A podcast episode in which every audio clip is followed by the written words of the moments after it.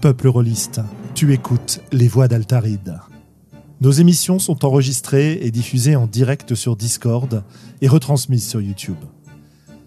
Tu peux venir participer à la discussion sur le chat, sur le serveur Discord, ou nous laisser des commentaires après les émissions.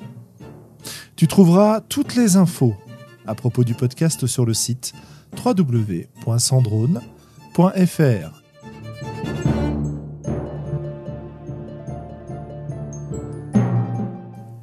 Bonne écoute.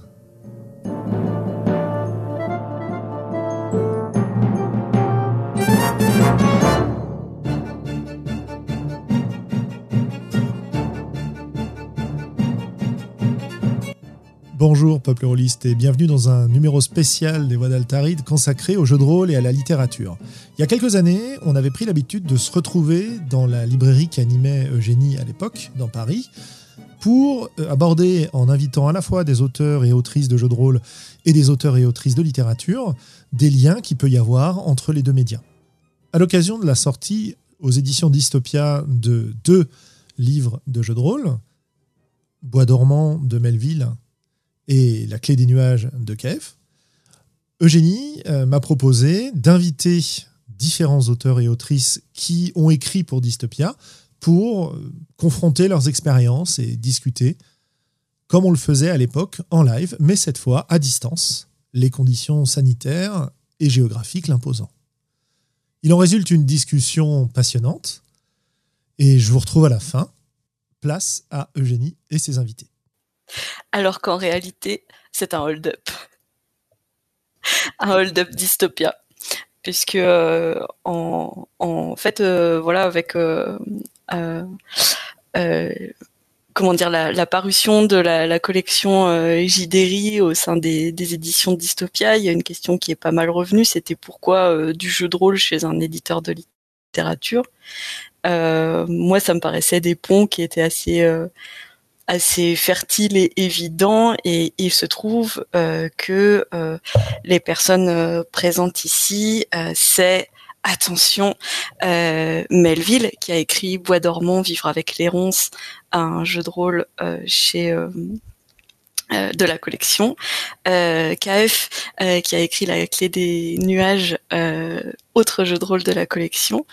Et Léo et Luvan qui sont un auteur et une autrice de Dystopia côté littérature. Enfin pas que, enfin vous n'avez pas publié que chez, chez nous, mais mais aussi chez nous. Et qui illustre, je pense, euh, les, rencontres qui peuvent se faire et les ponts qu'on peut jeter euh, de, chaque côté de, de, de ces grands euh, de ces grands ensembles, on va dire. Est-ce que vous voulez vous peut-être vous présenter plus dans le détail?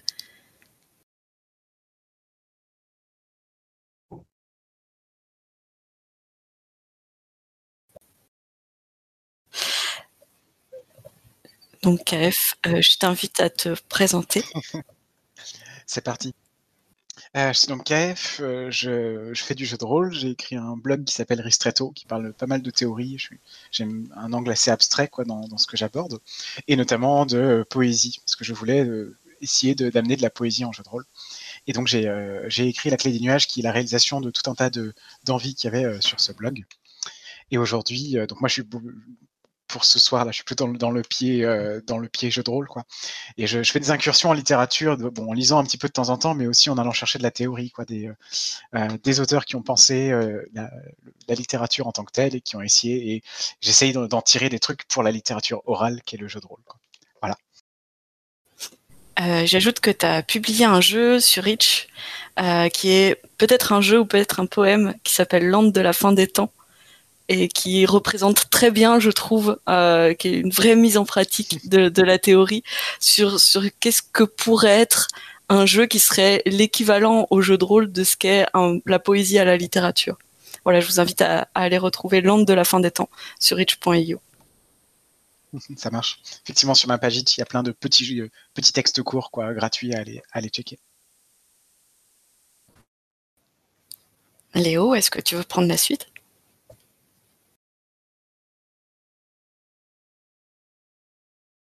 Oh bah volontiers. Euh, moi j'ai commencé à écrire euh, par le jeu de rôle. J'ai été auteur de jeu de rôle il y a un moment.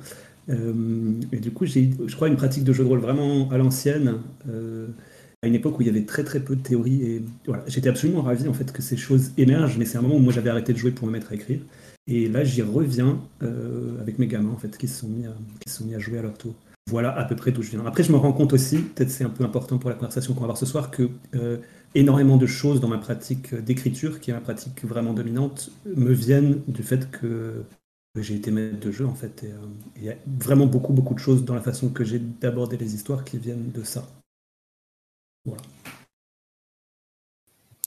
Ouais, du coup, je vais citer quelques quelques titres. Euh, donc chez euh, Dystopia, il y a des recueils de nouvelles euh, qui sont Yamaloka Terminus, Barayokoi, Tajele et puis Adar, qui, qui tournent autour de cette ville qui n'existe pas, qui s'appelle Yerminatingrad. Chez les éditions Silla, qui sont notre jumelle maléfique, il y a Point du jour, qui est un recueil qui est juste mon préféré ever. Et, euh, et, et as publié plein d'autres livres, euh, alors des, petits livres fun et des gros livres sérieux chez, euh, chez La Volte, chez Rivage, chez Folio. Euh, tu as participé aussi à des, à des expériences, euh comment dire, numériques avec le Norn à l'époque, et puis il y a eu Sisypho qui parle de, enfin qui est tout un projet autour de la guerre d'Espagne, mais en utilisant des dispositifs numériques qui sont quand même super intéressants, de textes qui s'écrivent, qui s'effacent, sans qu'on ait forcément le contrôle au moment où on, lit quoi. les nouvelles par email que je trouve quand même vraiment très très cool. Euh, c'est une nouvelle par mois dans ta boîte mail directement. Enfin, une nouvelle, non, parce que des fois c'est une recette de cocktail, des fois c'est des recettes des, rituels Wicca. Le dernier en date, c'est une expérience sonore qui est absolument incroyable. Donc voilà, qui, arrive directement dans, la boîte mail et, euh, et dans lesquelles tu explores en plus à la fois enfin, plein de formes, mais aussi plein de collaborations euh, différentes. Et il y a mille saisons que moi j'ai envie de citer euh, parce que il y a un côté euh, campagne au long cours de jeux de rôle solo où t'envoies un, alors il me semble un, chapitre par semaine et, et c'est c'est prévu pour durer des années si je me trompe pas. C'est un roman feuilleton avec un chapitre qui, qui se construit au fur et à mesure. Ouais, c'est un, c'est un, c'est un fruit du, du confinement et c'est un feuilleton pour euh, les enfants en fait. Et donc du coup, ça va durer jusqu'au moment où ils s'en vont de la maison. L'idée. Donc euh, j'ai, j'ai mis sur 10 ans, en fait, je pense que c'est très optimiste parce que vu comme le monde est en train de tourner, peut-être j'en aurai pour toute ma vie, mais. Après, c'est intéressant cette présentation très foisonnante parce que ça donne l'impression que je fais des milliards de choses. En fait, presque tous les trucs que tu as cités, je suis pas tout seul. Et, euh, et que ce soit les bouquins que j'ai écrits avec Jacques, ou, et typiquement, le Norn et Sisypho, c'est vraiment des, trucs que j'ai fait avec Luvan, grâce à Luvan. Et euh, voilà, c'est tout, tout, ce que je voulais dire. Luvan Yes Spotlight sur Luvan Aïe, mes yeux euh, Ouais, c'est bon, j'ai réglé un petit peu le spotlight, euh, mieux. Et bien, oui, comme Léo, mon activité principale, c'est l'écriture. Et j'écris tout ce que depuis euh, super longtemps, tout ce qui, peut s'écrire. Et contrairement à Léo, je n'ai pas d'activité officielle d'autrice de, de, scénarios de jeux de rôle. C'est rigolo parce qu'on fouille euh, les, profondeurs archéologiques d'Internet, on, tombe sur des, euh, des, scénarios, des scénarios de Léo. Voilà, c'est rigolo. Amusez-vous à faire ça sur Google. Il y a tout plein de, choses qui demeurent. Et pour ma part, par contre, j'ai beaucoup écrit euh, pour moi, j'ai beaucoup improvisé. Euh, je suis de la même génération que Léo, donc euh, j'ai pratiqué entre ma vingtaine et, et ma trentaine plein de jeux très tradis, quoi, les, les Call of ou les, les Changelins, Vampires, tout ça. Et après, voilà, j'improvisais beaucoup. en fait, je crois qu'il y a beaucoup de choses qui me, qui se retrouve dans mon écriture maintenant, mais je suis en train de déborder sur la partie euh, contenu qu'on va aborder. En tout cas, euh, voilà, je ne sais pas ce qu'il faudrait par rapport au jeu de rôle, par rapport. Hmm, comment tu veux que j'aborde ça en fait, Eugénie? Eh ben moi j'aurais envie de citer Dévoyé par exemple parce que, alors d'une part, le jeu m'a beaucoup plu. Euh, c'est un jeu que vous avez fait, euh, toi et Léo, pendant la Game Jam de la deuxième cyberconvention, euh, qui est, à mon sens, pas mal inspiré de la clé des nuages sur certains, sur certains aspects, notamment le, le symbolisme, certaines questions de débrief et un certain dispositif à deux. Et en même temps, vous y avez importé pas mal de de choses qui, enfin, j'en reparlerai plus tard aussi, qui sont, euh, qui, qui n'auraient pas pu émerger, je pense, dans un, dans, dans un milieu 100% euh, jeu de rôle, quoi, parce que euh, ça, ça va dans des coins qu'on n'aurait pas eu l'idée d'aller. Mais ça, peut-être, moi aussi, je, je, je, déborde. En tout cas, j'avais envie de le citer. Il est sur Itch.io. Euh, ça s'appelle Dévoyer et ça parle d'une voyageuse qui écrit un, un carnet de voyage. Ça se joue à deux. Voilà. Et du coup, sinon, par ailleurs, je fais un peu de radio. Euh, et euh, je pratique aussi les, ateliers d'écriture. Et ça, on en parlera sûrement pendant le, pendant le podcast. Parce que c'est, voilà, c'est j'essaie toujours d'aller euh, vers l'écriture collective. Et ce que je voulais. Et donc, voilà, les exercices que je donne sont souvent très, très liés à des, des processus qu'on utilise en, voilà, en, en, construction collective d'univers en jeu de rôle. Et aussi, je voulais ajouter que moi, le jeu de rôle m'est revenu grâce à vous, en fait, c'était euh, pendant. Euh, euh, parce que pendant assez longtemps, j'ai pas joué, pas parce que j'écrivais, je pouvais pas jouer et écrire en même temps. Enfin, c'est pas, pas arrêté de jouer pour écrire. par contre, j'ai arrêté de jouer tout bêtement parce que je trouvais pas de, de table, de table queer friendly. Euh, female friendly et, euh, narration friendly en fait. J'étais à, ce moment-là autour de moi, j'arrivais pas en fait à, libérer un espace où il y aurait des endroits pour d'exprimer à la fois ma façon de vouloir construire euh, des choses en collectif, des jeux qui soient narratifs, contemplatifs, pas, pas trop compétitifs, etc. Donc en fait, au bout d'un moment, j'ai arrêté d'essayer de trouver. Et puis, c'est toi, Eugénie, qui à Nantes m'a prise un petit peu en hold-up. je me souviens. Euh, et je suis allée à vous écouter. Je crois qu'il y avait aussi. Euh, c'est très. J'étais très fatiguée. Je crois que Melville, tu étais là aussi. Euh, il y avait Sandrone aussi. C'était une partie du fiasco. Ah oui, c'est ça. Il y avait Sandrone, donc on se connaît, Sandrone, magnifique. Et ben voilà. Mais c'était, j'ai à moitié dormi. Enfin, c'était à, moitié une sorte d'hypnose. J'étais là, je, je l'écoutais, je me suis endormie sur cette moquette de ce palais des congrès à, Nantes. Tout ça est très, très, très, très flou. Mais en tout cas, euh, j'ai d'office réutilisé Fiasco dans des, euh, des ateliers d'écriture et je me suis complètement enthousiasmée euh, par ça. Et ensuite, Eugénie, avec une autre joueuse, Iris, vous m'avez aussi prise en, hold-up et on a joué à la clé des. Désolée, du coup, maintenant j'ai la clé des nuages. La clé des nuages. Et ça, c'était formidable. Et euh, après, voilà, c'est, je suis retombée dedans. Euh, j'ai joué avec euh, des playtests avec Melville, des playtests avec KF. Et, et voilà, j'adore. Je suis très, très, très, très heureuse de vous avoir rencontré toutes et tous. Et ça enrichit énormément mon écriture et ma vie personnelle. Voilà. Oh. Et du coup, last but not least, Melville? Oui, bonjour, moi je m'appelle Melville, je fais la cuisine et des jeux de rôle. Euh, j'ai écrit du jeu de rôle depuis quelques années maintenant, j'en publie depuis, j'ai fait les comptes, 6, 7 ans, 8 ans, je sais plus, dans ces eaux-là. Euh, avec le taulier, euh, on a aussi commis, et puis le taulier du podcast concurrent, euh, on a aussi euh, commis la plateforme Trop long pas lu, euh, qui a pour vocation de valoriser les jeux en format court. J'ai cofondé et co-animé le podcast Ludologie pendant six ans, qui avait pour objet d'interroger le jeu comme objet social, mais le jeu sous toutes ses formes, que ce soit jeu de rôle, jeu vidéo ou jeu de société. On, a, retrouvé à parler de littérature et d'adaptation aussi au cours de ce podcast. Voilà. Et puis, euh, j'ai publié euh, un jeu de rôle, euh, comme tu le disais, Eugénie, dans la collection GDRI en mars. Et sinon, comme tout le monde, manifestement, j'ai des jeux de rôle disponibles sur itch.io. Et j'ajoute que, alors, en ce moment, alors qu'on enregistre ce hors-série, euh, je ne sais pas si ce sera encore d'actualité quand, euh, quand il paraîtra, mais tu participes à, une mini-campagne de quatre épisodes euh, de, ton, ta, quadrilogie euh, de jeux qui s'appelle Les couleurs de l'amitié.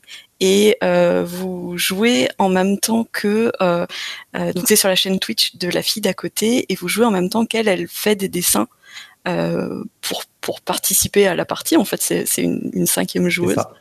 C'est ça, tout à euh, fait, parce qu'elle est, elle est, elle est photographe et facilitatrice graphique. Et du coup, on s'est dit que ce serait intéressant, euh, comme en ce moment, il n'y a pas tellement de, conférences qui lui donnent l'occasion de, de, faire de la facilitation graphique. On s'est dit que ce serait intéressant, dans le cadre de parties de jeux de rôle, de, de, voir comment ça pourrait donner le, ce travail d'illustration en direct de ce qu'on raconte à la table.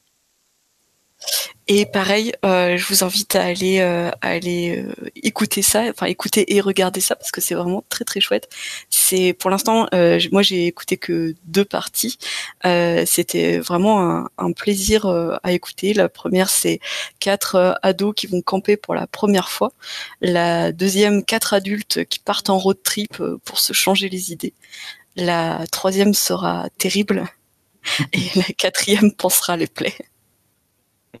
Oui, c'est un peu ça. L'idée, c'est de parler de l'amitié et des liens qu'on entretient et qui nous sont chers au, cours du temps et, euh, euh, et, de comment ça nous marque dans les moments joyeux et dans les moments tristes. Euh, j'ai une micro-anecdote là-dessus, c'est rigolo. J'avais une, amie d'enfance au téléphone hier parce que c'était son anniversaire et elle me disait ben, Je me demande si l'année prochaine, pour mes 40 ans, plutôt que d'inviter tous les copains que je vois tout le temps, euh, je n'organiserai pas un truc juste avec, avec les vieux copains d'enfance, adolescence, avec qui je suis encore en contact, mais on se voit moins souvent ça fait des échos un peu, un peu étranges dans ma tête.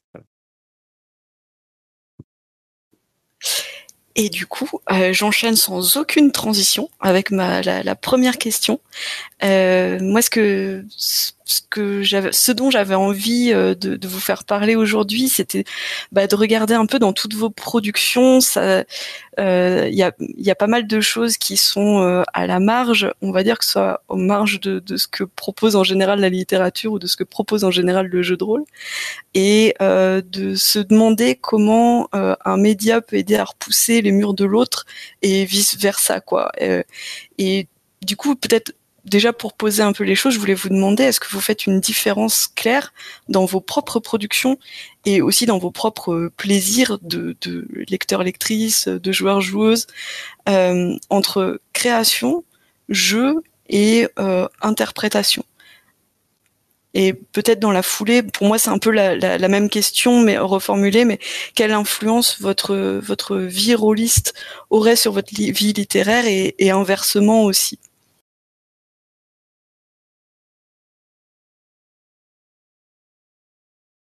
Bon, moi j'ai le micro, alors je le garde. Voilà, hop. Euh, si c'est OK. C'est parfait. Super. euh, alors, le, le, sens de la première question n'est pas tout à fait euh, euh, clair et entier pour moi, mais avec la deuxième, ça s'éclaire un peu. Moi, je crois qu'il y a des influences. Euh, je ne sais pas à quel point. Je pense que ma viroliste a une influence dans ma pratique de lectrice, euh, parce que du coup, je, cherche un peu les signes d'origine rôliste de certains écrits. Typiquement, je suis moi-même en ce moment en train de lire le mille-saison de Léo, et j'ai du mal à pas voir un, groupe de PJ euh, euh, lors d'une campagne campagne de jeu de rôle, et, ça, me, donne des envies d'adaptation en jeu de rôle de, de l'univers de, de mille saisons. Euh, et inversement, alors j'ai jamais fait d'adaptation percée euh, d'une œuvre littéraire en jeu. Par contre, je sais que chaque fois que je publie un jeu, il y a des références, il y a des sources qui, l'accompagnent. Ça me paraît nécessaire parce que ça fait partie de l'exercice pour moi que de me. C'est pas tellement de la documentation, mais en tout cas, les envies de jeu, elles naissent d'œuvres que j'ai rencontrées. Euh, et je me dis, OK, qu'est-ce que qu'est-ce que, qu'est-ce que je pourrais faire de ça holistiquement? L'exemple que je peux citer, c'est euh, Legend of the Underground Table, qui est un jeu que j'ai écrit, qui est un hommage à, à, l'imaginaire de Neil Gaiman, qui me touche beaucoup. Alors, c'est pas une adaptation directe, ça reprend pas les personnages directement, Mais en tout cas, j'avais envie d'avoir un, feeling qui soit un peu un, feeling à la Neverwhere sans, sans être euh, non plus euh, une reprise euh, sous licence. D'abord parce que j'ai pas les sous pour les droits, et ensuite parce que, parce que ça m'intéresse aussi justement de proposer une ambiance, mais avec un pas de côté. Ça, je crois que ça, ça peut éviter des phénomènes de, de, de gardien du temple qui va nous expliquer ce qui est canon et ce qui ne l'est pas, si on, si on se réécrit notre propre canon ensemble. Et, je pense qu'il y a des choses à, chercher de ce côté-là en, assumant les influences, en assumant le fait de les, de les dérouter un peu. quoi.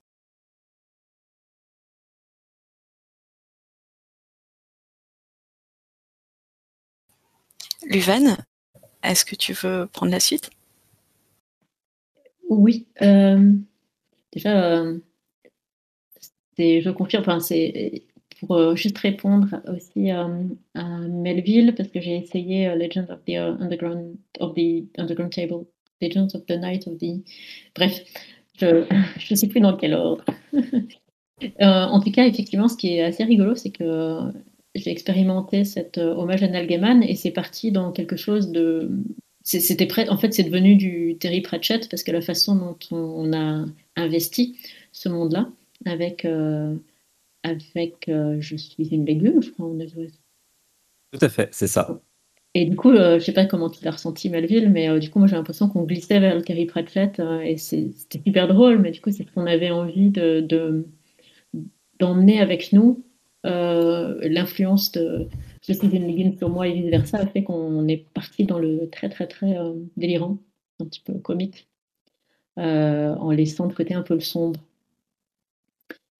Euh, donc ça, c'est, je trouvais ça très très chouette parce que justement, euh, il n'y avait pas ce, canon. C'était parce que Melville, dans ta façon de créer le jeu et de le masteriser, euh, nous voilà, c'est, tu nous as laissé l'espace d'apporter autre chose. Et du coup, c'est plus une prolongation qu'une interprétation. Et je trouvais ça super beau. Et après, Melville, tu as travaillé sur, sur le jeu de l'éveillé, qui est une, alors c'est une commande dans un certain sens, mais qui était aussi une, une interprétation euh, directe d'une œuvre littéraire, un roman qui s'appelle Juste, qui va apparaître chez Dystopia. je ne sais pas si tu auras envie d'en parler. Euh, Alors, je précise, il paraîtra aux éditions Scylla, euh, notre jumelle maléfique. le crowdfunding aura lieu en septembre, je crois, en tout cas deuxième semestre 2021. Donc voilà, parution à venir. Mais en tout cas, ça m'intéresserait bien d'avoir euh, d'avoir ton ressenti par rapport. Je sais que c'est pas du tout. Du coup, c'est pas venu du, même endroit chez toi, j'imagine, que, que l'interprétation de l'univers de Gaiman. Mais... Euh, ben, c'est euh, vrai que c'est un cas que j'avais n'avais pas pensé à citer. C'est pour le coup, c'est mon, mon, seul, mon seul exercice d'adaptation à proprement parler d'une œuvre.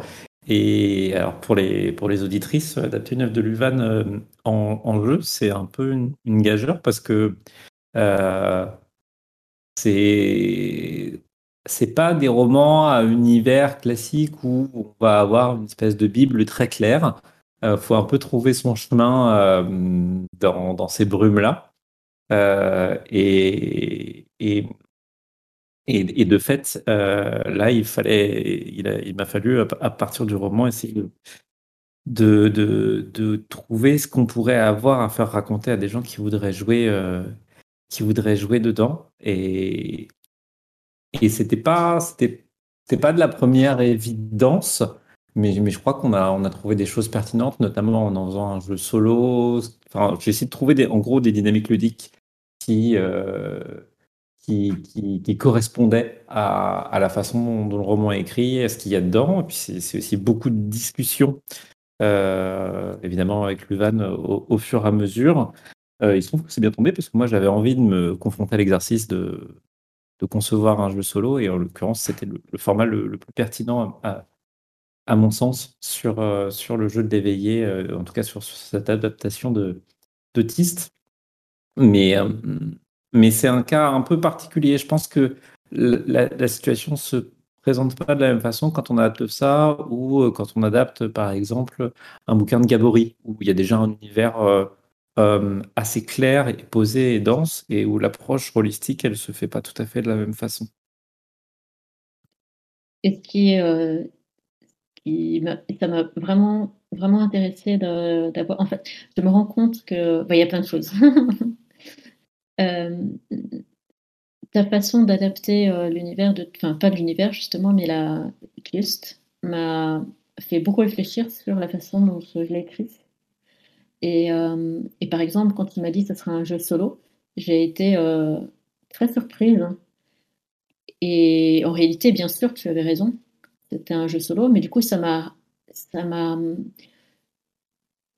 ça m'a révélé le fait que euh, ce, roman était un roman vraiment très solitaire, alors que j'avais vraiment eu l'impression de concevoir une, une, aventure de groupe, ou une, mais en tout cas c'est presque psychanalytique la façon, quand tu as dit ça, je me suis dit mais mais euh, Melville a tellement raison, en fait, c'est vraiment euh, quelque chose de très solitaire, dans un endroit euh, assez mélancolique, d'introspection, que j'avais pas moi, que j'avais moi-même pas du tout analysé au moment où je l'avais écrit. Et ça, c'était étonnant, en fait. J'ai adoré avoir ton interprétation pour, pour mieux réfléchir, moi, à ma façon d'écrire, en tout cas d'écrire ce roman-là. Et puis ensuite, la façon dont tu as conçu le jeu, c'était finalement le jeu de l'éveillé, c'est presque un jeu d'écriture, un, jeu d'écriture en fait, ou une sorte d'atelier d'écriture, où tout le monde va, comme si on partageait, en c'est très bizarre. Euh, tu as réussi, ou tu as, tu as fait en sorte de mettre chaque joueuse dans mon atelier, en fait. Et ça, c'est euh, hyper invasif et, hyper beau. Et euh, par exemple, j'ai lu ton test, il était, ça m'a, ça m'a touché et bouleversé. Et par contre, en revanche, quand moi j'ai essayé de tester ce jeu, ça m'a désemparé à un point. Enfin, c'est parce que d'un seul coup, j'avais l'impression de devoir refaire euh, le chemin que j'avais déjà parcouru pour écrire Tust. Et refaire ce chemin, alors que, en fait, finalement, ça ça m'a révélé le fait que lorsqu'on écrit, en tout cas lorsque moi j'écris, euh, c'est un, chemin, c'est un voyage, c'est un parcours que je fais, et euh, de manière à mettre des choses derrière moi, en fait. Mais comme. Enfin, je dis moi parce que je ne veux pas parler pour les autres, mais je crois que c'est relativement universel. Mais, euh, et, du coup, là, d'un seul coup, il fallait que je reparte à un endroit que j'avais l'impression d'avoir déjà géré, quoi. On avance, on, coche la case et puis on passe à autre chose. Et c'est comme ça que j'ai l'impression de. Et d'un seul coup, je me suis dit, waouh, ah non, non, il faut que je m'y remette, mais c'est pas possible, je ne peux pas repartir à cet endroit-là. Et ça, c'est hyper beau. Et du coup, dans Tuste, euh, d'office, euh, je me suis dit, mais j'ai trop envie de lire, j'ai trop, trop envie de lire ce que d'autres personnes vont écrire. Et du coup, on a mis, euh, on a mis en place un, moyen de partager, de partager les, histoires qui vont être vécues par chaque joueuse après. Et voilà ce que j'avais envie de dire. Et, l'autre chose, très rapidement, parce que je pense qu'on va en reparler, c'est le collectif. C'est qu'en fait, ce que m'a apporté le jeu de rôle, c'est que quand j'étais déjà par rapport à mon écriture, quand j'étais euh, MJ, j'ai jamais fini un seul de mes jeux parce qu'en fait, moi, ce qui m'intéressait, c'est comme, euh, je sais pas, ce qui m'intéressait dans le Lego, euh, dans le Playmobil, c'était d'installer, euh, d'installer les univers et après y jouer, bof. Et en fait, en MJ, c'est un petit peu une sorte de, de comme disait Léo, sur que toi, Léo, tu avais l'impression d'être ton toit rôliste quand tu, tu, écrivais, et moi aussi, si ce n'est que moi, la MJ, moi, adorait juste les, les, parties. On est ensemble, on mange, on regarde les étoiles. Euh, là, il y a une odeur de mousse. C'est un exercice que j'adorais faire de visualisation euh, des choses. Et en fait, j'étais toujours frustrée. Un, parce que du coup, je me rendais compte que je frustrais les joueuses et les joueurs parce que euh, j'arrivais pas, ça mettait beaucoup de temps à arriver à l'action. J'adore aussi la formation, la création des personnages, tout ça. Et deux, euh, parce que j'étais seule à faire ça. Et en fait, c'est ça que j'ai adoré quand je suis tombée sur, euh, sur votre groupe et tout. C'est d'un seul coup, on pouvait être plusieurs. On, pouvait ensemble créer un, univers. Euh, on pouvait ensemble décider que non, c'est pas des étoiles qu'on observe, mais c'est le fond d'une grotte, etc. Et voilà. Et ça, c'est, ça m'a vraiment, vraiment. c'est la façon dont je vois le pont, quoi, le collectif et et la contemplation et et j'ai beaucoup parlé. non, on va pas organiser un épisode 2. Je vais lâcher le micro et je parlerai jamais. non, mais c'était trop bien. Euh, du coup, Kev ou Léo, est-ce que vous avez, euh, vous avez envie de, de répondre à cette euh, question? Est-ce que vous voulez que je la rappelle? Parce que je l'ai posée il y, a, il y a un moment maintenant. Euh, tu veux y aller, Léo? Ou je, je continue? Continue, s'il te plaît, je me souviens plus de la question, donc vas-y. Pardon, j'ai fait. Ah, tu, tu, demandais si on, faisait une euh, différence claire dans nos productions entre euh, création, jeu et interprétation, et puis l'influence de notre vie rôliste sur la vie littéraire réciproquement. Euh, moi, je vais partir vraiment dans des directions très différentes. J'ai de connecter à ce que disait Louvain, ça m'a beaucoup intéressé. Euh, de côté rôliste, moi, je sais que bah, Eugénie et moi, on s'est quand même, on s'est quand même pas mal battu, il me semble, pour euh, essayer d'affronter la, la, la, hiérarchisation qui existe en jeu de rôle un peu implicitement entre euh, joueurs, joueuses, qui serait un, un stade de consommation presque passive, euh, MJ qui serait une personne qui au-dessus euh, bah, crée des histoires et, et, des, et, des, situations, et puis auteur, autrice, la personne qui euh, carrément crée des jeux, quoi. Et on, on, a eu très envie de bouleverser cette, cette hiérarchie en essayant justement de ne pas différencier, en, en, tout cas, ne pas hiérarchisé à travers tout ça. Et c'est vrai que parallèlement, moi, ça m'a amené à penser la, la création pendant le jeu de rôle comme la partie qui me, une des parties qui m'intéressait le plus. Et donc, bah, mélanger tous les niveaux de création, quoi. Voir que même l'instant où je crée un personnage, où je l'incarne, euh, je suis déjà dans une dynamique qui ressemble à de l'écriture en soi. Euh, et ensuite, bah, pour continuer un peu dans cette direction-là, euh, moi, ce que, le, ce que le jeu de rôle m'a amené à un moment, ça a été des questionnements, euh, notamment sur l'interprétation libre, sur le fait que bah, un jeu de rôle, même dans une forme traditionnelle, ce n'est pas un MJ qui déroule une histoire et puis des joueurs et joueuses qui s'y, soumettent et qui le traversent, mais c'est euh, une certaine possibilité intercréative, la possibilité d'écrire ensemble, de, se, de partager beaucoup plus que juste une histoire fixée. Et euh, ce qui m'intéressait, c'est d'aller chercher les, traces de, enfin, les réflexions sur l'interprétation libre et, ce genre de choses euh, en, dans, les théories littéraires, en fait. Moi, je suis allé, je, suis allé euh, piocher de ce côté-là. Et il y a, un, livre qui m'amuse pas mal parce qu'il enfin, qui fait un peu le lien de ce point de vue-là, c'est l'œuvre ouverte de Déco en fait, qui est vraiment un, ouvrage théorique euh, qui est sur le moment, euh, quand il le publie dans les années 50-60 à peu près, sur euh, les œuvres ouvertes, c'est-à-dire les œuvres qui, ont, qui sont autant que possible ouvertes à l'interprétation et à la possibilité d'être pensées comme on veut.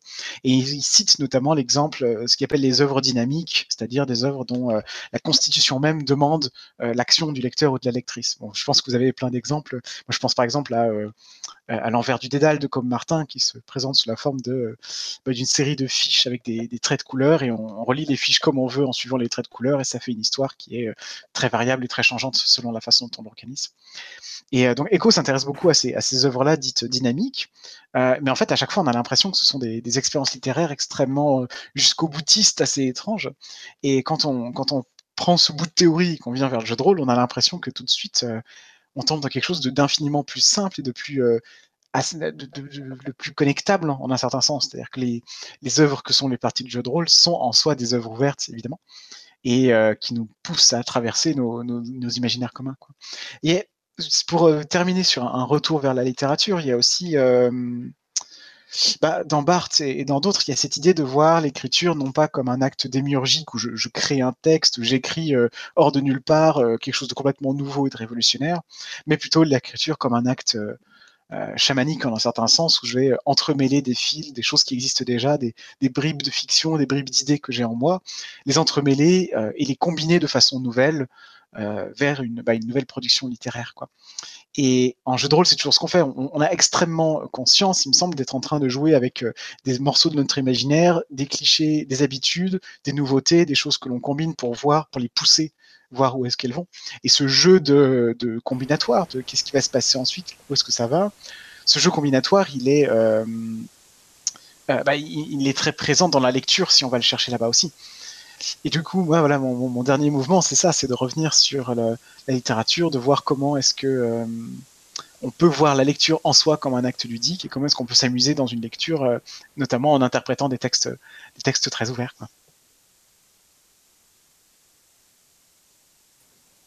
Top, merci. Léo? Je sais pas trop quoi rajouter à tout ça. Je suis très euh, impressionné. et je me sens un peu, euh, un peu perdu. Euh... Alors peut-être que je vais parler d'un truc qui me tient à cœur en ce moment, qui a peut-être pas grand-chose à voir, mais si quand même, qui vient vraiment, que j'ai identifié, qui était de mon expérience de rôliste. Euh, en fait, quand Luvan dit que j'ai cette hantise, mais pas, pas dans un sens vraiment négatif, mais plus en sens de maison hantée, d'être un écrivain rôliste, c'est vraiment ça, je crois. C'est-à-dire que je me suis rendu compte dans plusieurs expériences que j'ai faites que je suis infoutu de raconter une scène sans, sans y être et sans être du point de vue des personnages, ce qui est le mode de narration. Euh.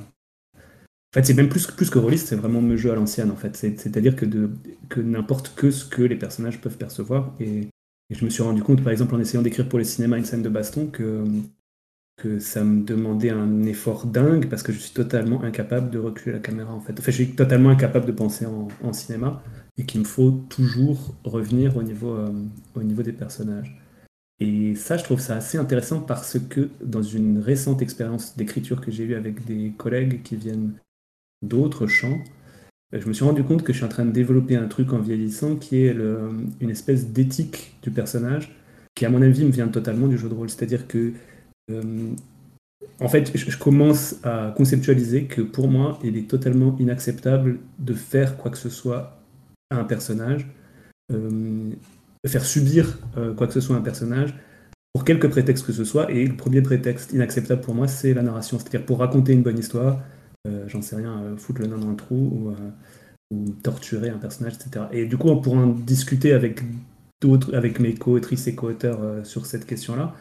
J'en ai fait un espèce de statement parce que, parce que voilà, je pense que c'est je pense que c'est pas intéressant. Et puis je pense qu'il y a même une dimension amorale là-dedans, c'est assez étrange. Mais en fait, je me suis, je me suis rendu compte que ça, c'est encore un réflexe de jeu, c'est-à-dire que euh, dans, la, dans les interactions sociales qu'implique le jeu de rôle, et eh ben en fait, on n'est on pas là pour, euh, pour taper sur ses amis. Quoi. Et donc, du coup, il y a ce truc-là que, que le, en fait, cette espèce de d'obligation, pas vraiment obligation, c'est pas le bon mot non plus, mais cet effort de, bienveillance vis-à-vis de ces personnages, euh, à mon avis, vient aussi vient aussi du jeu de rôle comme pratique sociale. C'est-à-dire que je pense que j'ai trop l'habitude de construire les récits aussi comme. Enfin, trop, pas non plus euh, péjoratif, mais que j'ai pris l'habitude de construire les récits comme un, comme un travail collectif et que dans ce cas-là, ça implique évidemment euh, la prise en compte des autres, et y compris de cette entité, euh, pour le coup imaginaire, qui est le personnage. Voilà, ça répond pas du tout à ta question, pardon. Non, mais ça me permet de, de, de, brancher sur une, sur une autre question de, de la longue liste qu'on avait brainstormée euh, au, au préalable. Euh, je peux pas m'empêcher de faire un lien avec l'éthique de, Bois dormant de Melville.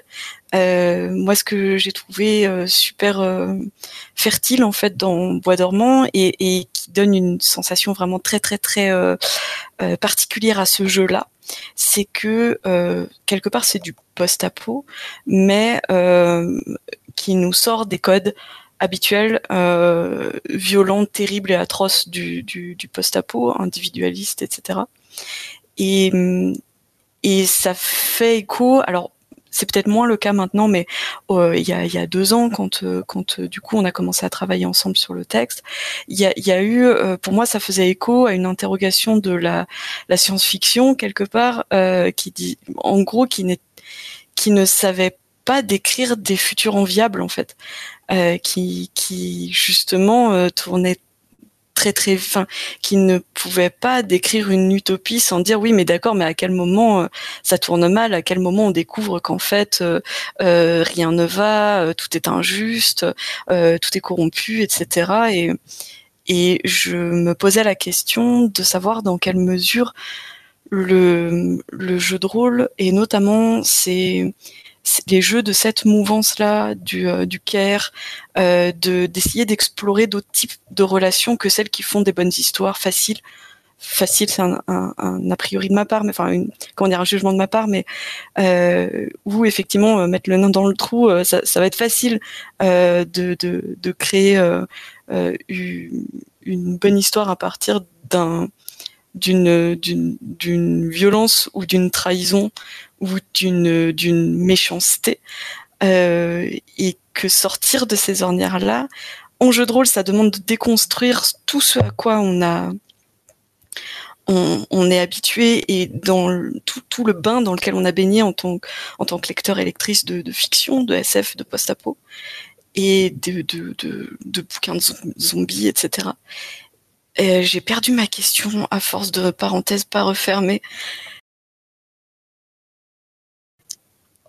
En gros, voilà, ma question c'était est-ce que euh, ces, euh, ces jeux indés qui font pas référence à un canon précis existant, euh, ça vous paraît un moyen adapté de quelque part de réinventer des genres en littérature, d'avoir peut-être des voilà des post-apos qui soient plus lumineux, des fictions qui racontent peut-être plus des des promesses tenues que des trahisons ou euh, ce, genre de choses.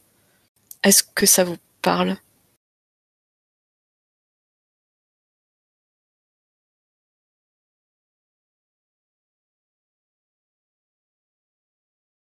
Melville, du coup Référence à un, de mes jeux, donc, euh, je, vais, euh, je, vais, je vais répondre. alors, faut, J'en avais pas connaissance à l'époque où j'ai euh, écrit Bois dormant, mais il se trouve qu'il y a un genre qu'on appelle aujourd'hui le solarpunk, enfin des, sous-genres qu'on appelle le solarpunk et le hop-punk, qui tournent sur ces questions-là. Je pense que c'est un peu dans l'air du temps. Euh, euh, je vois, moi je suis assez impliqué dans un certain nombre de milieux militants et notamment les milieux écolos. Et, euh, et, je vois qu'il y a un désir d'imaginer des futurs désirables, en tout cas un élan vers le fait d'imaginer collectivement des futurs désirables. Euh, et c'était un peu mon intention à cet endroit-là. Il y a une, phrase euh, que j'aime bien, que je réutilise souvent, qui n'est pas de moi, hein, qui consiste à dire qu'on est collectivement, en tant que civilisation, le fruit des histoires qu'on raconte sur nous-mêmes. Alors, si on raconte que des histoires terribles, euh, on se construit un rapport au monde qui est, euh, qui est, complètement déplorable. Je crois qu'il y a, enfin, pour moi, il y a, je pense qu'à peu près chaque fois que je parle de bois dormant, je le dis, mais pour moi, il y a un truc militant là-dedans de, euh, c'est pas seulement construire un, un, cadre littéraire et se faire plaisir en disant, je vais aller raconter des trucs là où les gens les racontent pas. C'est que, je pense que les histoires qu'on raconte, les histoires qu'on vit, elles, elles, elles nous influencent, elles influencent notre rapport au monde, et que moi, j'ai pas envie euh, que euh, j'ai pas envie que les gens se méfient plus de leurs voisins après avoir joué à un de mes jeux, en fait. Euh, ça me paraît, ça me paraît assez délétère comme approche. Donc, c'était un peu ça, un peu ça l'idée. Et, je crois que ce genre de conception, qui est une conception hétérodoxe en général, elle ne peut naître que dans, euh, dans l'image, dans, euh, dans, dans, la production indé, euh, avant d'avoir soulevé suffisamment d'enthousiasme pour que ce soit repris de façon générale. Mais ça, c'est vrai euh, de, de, toute forme un peu alternative et, euh, et, ça a été vrai pour le cyberpunk à une époque et aujourd'hui, euh, aujourd'hui un des plus gros, une des plus grosses prods jeux vidéo jamais financés, c'est une adaptation du, jeu de rôle cyberpunk. Donc, donc il y a, y a, un truc quand même qui, qui, se transmet où on commence dans les marges, on propose des choses dans les marges et puis on espère que dans 5, 10, 20 ans, ça aura inspiré des gens et s'aimer et ça aura fait des choses euh, et c'est pas un choix de réinventer des gens en littérature, c'est un choix de qu'est-ce qu'on veut produire socialement avec, qu'est-ce qu'on veut faire aux gens, qu'est-ce qu'on veut montrer comme horizon. Quand on travaille euh, dans un cadre assez indépendant, euh, on travaille avec très peu, d'argent, mais la bonne nouvelle, c'est que ça donne beaucoup de liberté. Et c'est cette liberté-là, en fait, qui permet d'aller faire des choses qui seraient trop risquées financièrement s'il y avait des vrais enjeux économiques. Quoi.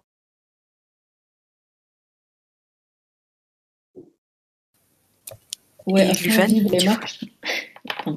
Euh, vive les... J'ai dit vive les marches. C'est bien, je voulais dire vive les marges. J'habite en Allemagne, c'est pour ça. Euh, vive les marges. Euh, ouais, ça, moi ça me fait penser, alors je ne sais pas, comme tu disais, Melville, l'œuf ou la poule. Parce qu'en fait, on est la production de récits, tout se passe plus ou moins en, même temps et on n'écrit jamais en partant de, de rien, effectivement. Donc, on vit dans le même temps les personnes qui écrivent des jeux de rôle, qui vivent des jeux de rôle et qui écrivent. Après, il y a des ponts personnels. C'est vrai qu'il y a pas mal euh, de rôlistes qui font du. C'est ce que, ce que le milieu geek apporte à la science, a été pas mal étudié sociologiquement. Sais pas s'il y a des études sur ce que le milieu euh, rôliste apporte euh, à la littérature, mais ça serait chouette de savoir. Parce qu'il y, a, toutes ces études sur à quel point les ingénieurs et les ingénieurs de, la NASA ont regardé Star Trek, par exemple, ou ont été fans, tout ça. c'est assez intéressant. Donc, il doit y avoir une influence, mais j'ai du mal à prouver. Mais en tout cas, je crois qu'il y a probablement, par rapport au jeu de rôle et à la littérature aussi, ce qui me frappe beaucoup, euh, ça m'a beaucoup frappé quand j'ai lu la parabole du Summer d'Octavia Butler, qu'il y a une catastrophe et tout le monde, à part l'héroïne, devient horrible. Et, euh, et je crois que c'est une attitude, c'est un petit peu le groupe de PJ face à des PNJ horribles. Le monde est affreux.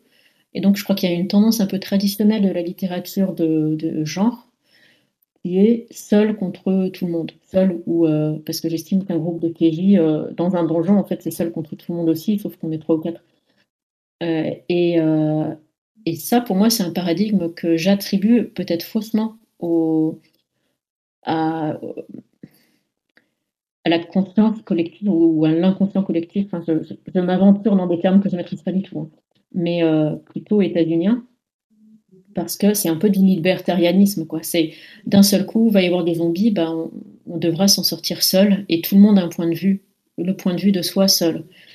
Et euh, ce que j'apprécie beaucoup dans les jeux dont parlait Melville et dans la, littérature, c'est que finalement, euh, il se passe une catastrophe. C'est plutôt dans la solidarité que les gens vont pouvoir s'en se, s'en sortir, parce qu'en fait, euh, c'est comme ça que fonctionne l'être humain. Euh, et, c'est drôle que tu dis ça parce que je me dis, ouais, effectivement, y a, je pense qu'il y a un point commun. Et euh, quand j'ai écrit Sisto, c'était, c'était un anti-Octavia Butler pour moi. Sisto, il y a une catastrophe et en fait, juste, euh, les, gens vont s'organiser. Après, ça ne veut pas dire qu'il n'y a, pas des méchants, et, mais c'est plutôt une expérience collective de la catastrophe et une expérience collective du monde. Comment on va faire en sorte que le monde soit meilleur Je ne sais pas, c'est peux pas aller plus loin toute seule, je pense, dans cette conclusion, mais je pense qu'il y a un truc, euh, il y a quelque chose qui fait que ces jeux collectifs, bah, du coup, on, déplace le regard et on n'est pas en train de, s'opposer au monde, on est en train de façonner le monde. C'est ce qu'on fait dans ces jeux à narration partagée. Ouais, il y a, un vrai lien, je pense, entre le, jeu sans MJ et le, récit choral.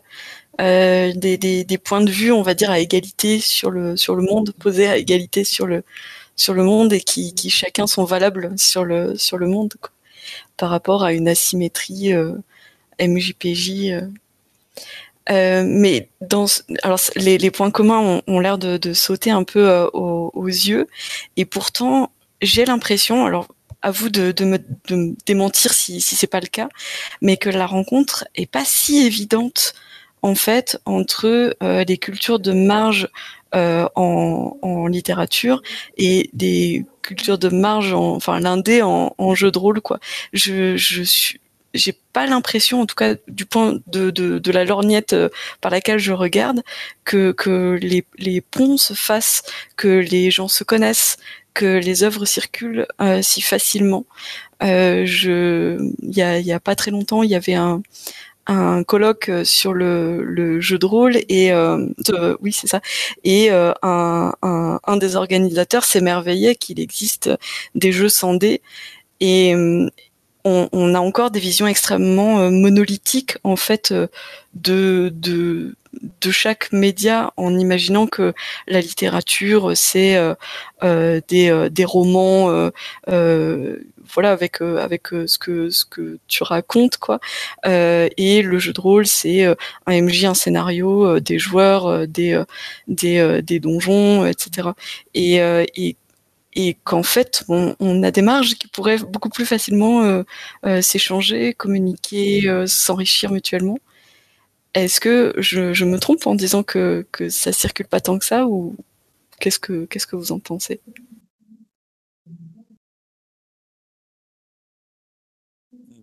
Moi, je, suis d'accord avec toi. Ça circule, euh, euh, mal. Euh, je pense que ça peut se, je pense que ça peut se, s'expliquer par bah, des effets de, légitimité culturelle, en fait, tout simplement. C'est-à-dire que la littérature, quand même c'est la littérature de l'imaginaire, elle a, elle a atteint une certaine légitimité culturelle que, le, que le jeu de rôle peine encore à avoir. Quelque chose qui n'a pas de culturelle est pratiqué par un, potentiellement par un moins grand nombre de personnes, ou en tout cas les, les personnes qu'on met au micro ne sont pas forcément des pratiquantes, donc n'ont pas forcément une grande connaissance, donc vont facilement faire des caricatures. Et du coup, on va parler de jeu de rôle comme si c'était du, du, euh, juste du Donjon et Dragon, mais comme des personnes qui, qui, euh, qui viennent de la littérature euh, blanche vont caricaturer les littératures de l'imaginaire quand ils ou elles en parlent, souvent, et notamment par manque de connaissances. Et pour le coup, ça, c'est des effets sociaux qui sont difficilement contrables. Alors après, on, peut faire des, rencontres ici. Euh, et essayer de faire des choses un, peu différentes. Mais il n'y a qu'à regarder euh, un lieu qui est pour moi un haut lieu euh, des cultures de l'imaginaire en, France, qui est le Festival des, des Utopias à, Nantes. les plateaux sont pas. Enfin, il n'y a, pas tellement de personnes du milieu du jeu de rôle sur les plateaux littérature. Et réciproquement, ça se croise très très peu. Et c'est parce que, enfin, il y a une séparation. Alors que c'est dans le même lieu, sur des thématiques qui se touchent, ça pourrait se rencontrer, mais à un moment, manifestement, ça ne vient pas à, l'esprit des, organisateurs, ce que je trouve assez euh, déplorable, parce que, c'est pas pour rien que j'ai initié euh, il, y a, un certain nombre d'années euh, l'udologie, et je pense que c'est en, faisant se croiser les, les, les expertises et les usages euh, qu'on va chercher euh, les choses un peu les choses un peu différentes les choses un peu les choses un peu uniques et puis qu'on va chercher ce qu'on a en commun quoi. Si on se met pas ensemble on peut pas le trouver en fait. Yes. KF tu voulais répondre? Ouais bon moi je te suis totalement Melville notamment sur l'idée d'une légitimité difficile quoi d'ailleurs moi je connais assez mal les milieux littéraires euh, tu parles de la difficulté de rencontre qu'il peut y avoir entre littérature blanche et littérature de l'imaginaire. Moi, j'ai aussi des échos, tu vois, sur la littérature adulte versus littérature jeunesse qui se retrouve assez méprisée. J'ai le sentiment, tu vois, que si tu écris, euh, que euh, quand on descend à l'écriture de jeux de rôle, on tombe dans quelque chose qui a du mal à être vu comme une, littérature en soi, rien que les livres en eux-mêmes. Et ensuite, euh, moi j'ai ce sentiment encore aujourd'hui que le milieu jeu de rôle a du mal à se penser comme, euh, bah, sous l'angle en tout cas duquel j'ai envie de le voir, c'est-à-dire comme un média, comme un art, comme une pratique artistique, euh, sans que le terme ne recouvre quelque chose de forcément extrêmement pompeux. Hein, c'est vraiment une, aussi une pratique ludique en même temps. et notamment, et ça c'est le que j'aurais voulu dire plus tôt, c'est comme une pratique littéraire, au sens où on produit de la littérature orale. Ça c'est un truc qui est défendu à la fois par, par Coralie David, qui écrit tout un article sur jeu de rôle où elle défend vraiment que ce qu'on appelle littérature, on pense par défaut à la littérature au sens écrit, c'est quand même de la lettre que vient le mot, mais que la littérature, ça peut plus largement englober tout ce qui est de l'ordre de l'oral, tout ce qui est de l'ordre de la création orale, et que le jeu de rôle en tant que tel, pas juste les jeux, mais vraiment euh, les, parties, correspondent à un certain idéal qui suit la, la, littérature orale. Et il me semble aussi de l'avoir entendu dire, euh, Léo, quand tu parlais de... Euh, je t'ai entendu dans des tables rondes parler de d'une définition aussi large que possible de la littérature qui, inclurait les black corses et les slogans de manif. Moi, ça m'avait beaucoup marqué et comment moi je veux inclure le jeu de rôle dedans quoi. Et on a besoin dans le jeu de rôle, je pense, de se penser comme une forme de littérature orale pour faciliter ce genre de pont et pour sortir un peu de l'idée d'une forme figée du jeu de rôle. J'ai vraiment cette vision du jeu de rôle comme un média qui n'est pas encore, enfin qui est vraiment dans une espèce de stade adolescent euh, qui s'est un peu trop figé sur une identité qu'on connaît bien, qui est MJPJ, la forme traditionnelle, que si on veut en fait, euh, tendre ces ponts-là entre, entre les, marges peut-être du jeu de rôle et celles de la littérature, je sais pas, on a aussi besoin du côté rôliste en fait de mieux penser notre activité dans cette direction-là. Il y a tous les médias, il me semble que toutes les pratiques artistiques de près ou de loin euh, se sont développées entre autres par de multiples ponts et renvois. Le cinéma, c'était très attaché au, au théâtre pendant un certain temps, le cinéma ayant eu entre autres cette fonction de filmer des pièces de théâtre avant de former ses propres, euh, ses propres films, euh, enfin sa propre forme artistique en soi. Et euh, ben ouais, en fait, chercher les ponts en particulier dans les exercices d'écriture, des choses comme ça, mais aussi en, en, allant chercher des jeux de rôle qui ont une inspiration plus littéraire, moi ça me semble être ce dont on a besoin pour organiser plus cette rencontre qui est forcément très fertile. Quoi. Et euh, je parlais du coup de cette forme figée du jeu de rôle qui, à mon avis, faut être, doit être euh, un peu dépassée au sens. Euh, euh, bah, si on pense le, jeu de rôle comme une activité bien précise qui serait toujours un peu, qui fonctionne toujours un peu de la même façon, on va avoir du mal à, l'étendre et à aller, à ouvrir un petit peu des bords. Et à mon sens, là où on peut trouver une, inspiration vraiment sur la façon de parler de, de jeu, un peu plus ouverte et plus large, c'est en, regardant du côté du jeu vidéo. Au sens où en jeu de rôle, il est très clair qu'il y a une, forme dominante du jeu de rôle, MJ, PJ, scénar, campagne, tout ça.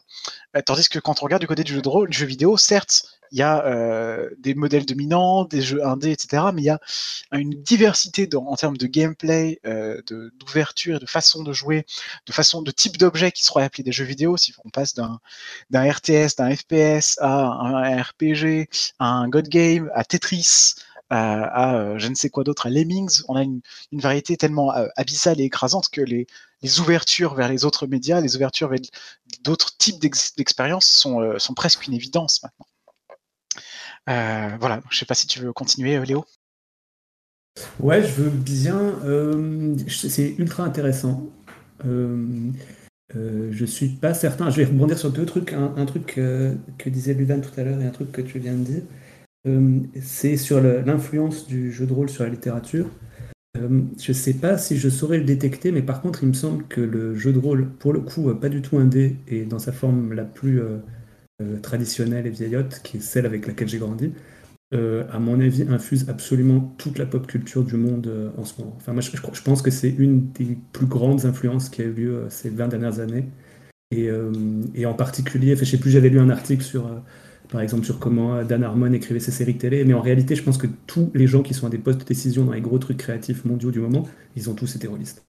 Et, je trouve que ça se voit euh, de façon euh, vraiment manifeste, au point que même j'ai fait euh, il y a quelques années juste des initiations au jeu de rôle pour des jeunes cousins qui étaient tombés dans un espèce de, trou de la, de la vague, donc qui n'avaient jamais joué au jeu de rôle sur table. Et ça leur a permis de comprendre un certain nombre de développements de l'industrie du cinéma, du jeu vidéo, de la façon de raconter des histoires. Je suis intimement persuadé que, le, que comment dire, par rapport au nombre de ces pratiquants et à la présence médiatique qui est quand même très faible dans le monde, l'influence qu'a eu ce, loisir sur l'industrie sur créative est, incroyable. Euh, après, l'autre question qui se pose et que tu poses et que je trouve qui est super intéressante, c'est euh, le désir de légitimité. Et c'est-à-dire, euh, voilà, dire on fait des choses, on les fait différemment, le jeu de rôle est riche, le jeu de rôle peut être extrêmement divers, euh, et on est en train de produire de la littérature orale, ce qui à mon avis est totalement vrai, euh, ce qui n'est pas reconnu à mon, à mon avis à cause de, la structuration du champ en fait, c'est-à-dire que euh, pour déterminer ce qui est légitime et ce qui n'est pas, il y a un certain nombre de, portes symboliques, etc. Mais cette structuration du champ, en fait, en fait, la question que ça pose, c'est à quoi est-ce que le jeu de rôle est prêt à se plier pour être validé en tant que à l'intérieur d'un champ symbolique euh, légitimé? Et quel est euh, l'intérêt de, cette démarche? C'est-à-dire qu'est-ce que, le jeu de rôle a à y gagner et qu'est-ce que le jeu de rôle a à y perdre? Et dans une certaine mesure, alors c'est facile à dire parce que moi je n'écris pas de jeu de rôle indépendant et, je suis reconnu symboliquement dans le champ des littératures de l'imaginaire, mais je me demande si, comment dire, ce, ce travail euh, souterrain est pas et pas au, moins aussi important. Enfin, cette espèce de ce que tu disais aussi sur la, marge de liberté que ça permet, hein, le fait de faire les choses en indé. Je pense qu'une des choses qui alimente la littérature, par exemple, euh, euh, totalement rien à voir avec le enfin pas totalement rien à voir, mais par exemple, c'est la, recherche, euh, l'expérimentation en poésie. Et typiquement, c'est un champ littéraire qui, est, dire, qui intéresse ceux qui le pratiquent, et puis une petite un petit cercle de gens autour, mais en même temps, ces gens-là sont extrêmement influencés, et puis ça va ensuite par capillarité euh, transformer tout le reste. Euh, voilà. Mais je, c'est juste une. Je, comprends. Euh, je pense qu'il y aurait des choses à faire. Il y a énormément de, discussions à, ouvrir entre autrices de jeux de rôle et autrices de littérature, d'autant plus qu'effectivement, on on vient en littérature d'imaginaire des mêmes endroits. Après, le, voilà, je, je, sais pas. Je sais pas ce que le jeu de rôle a, gagné à devenir, euh, à devenir littérature. Est-ce que si on prime un jeu de rôle au prix Goncourt, on a gagné quelque chose? Je te suis parfaitement sur la, recherche de légitimité. Et juste là où j'en suis maintenant, on s'est rendu compte depuis un moment qu'il s'agissait moins d'essayer de, convaincre et de chercher cette légitimité que de, de se, la, construire à la main, en fait, euh, en, faisant comme si elle était évidente et en avançant sur nos chemins jusqu'à jusqu'à se faire remarquer. Et je voulais rebondir sur par rapport en fait à ce que tu disais, le monde, le monde de la série télé et celui du jeu de rôle qui est très très, enfin qui se dit tout l'un dans l'autre sous la forme de personnes, vraiment. Et il y a aussi, moi ça me faisait penser aussi à la, fanfiction qui est en fait un endroit, et du coup ça rebondit sur tes, deux, points, Léo, en fait, parce que c'est aussi un endroit de légitimité et de liberté euh, permise par l'absence de légitimité. Euh, fiction, c'est vraiment un, monde que je commence à peine à découvrir et que je trouve fabuleux. Je viens seulement de découvrir l'existence d'un site euh, incroyable, un continent qui s'appelle Archive of Our Own, of Your Own, et en tout cas, euh, c'est une, chercheuse euh, belge qui m'en a parlé. Et euh, elle, par contre, elle, étudie ça depuis hyper longtemps. Elle s'appelle Iris Lafont. je vous conseille de regarder un petit peu ce, qu'elle fait. Et en tout cas, pour avoir traduit par exemple de la bitlit, je m'en suis rendu compte au niveau de. Que, je me suis rendu compte de cet énorme pont, comme, parce que tu parlais de pont au début, Eugénie qu'en fait, en traduisant de la bitlit, j'ai eu vraiment l'impression. Euh, donc, la, la bitlit, c'est euh, une. Enfin, c'est typiquement euh, des histoires de vampires plutôt jeunes adultes et plutôt marketingement dirigées vers les jeunes femmes. Et, et, là, je me suis aperçue en lisant que j'avais l'impression de lire des mauvaises ou des bonnes, en fonction du bouquin, parties de, de vampires, quoi, la mascarade. Et ça m'a vraiment frappée. Et, en fait, du coup, c'est. Ah, je ne sais pas comment articuler ça exactement.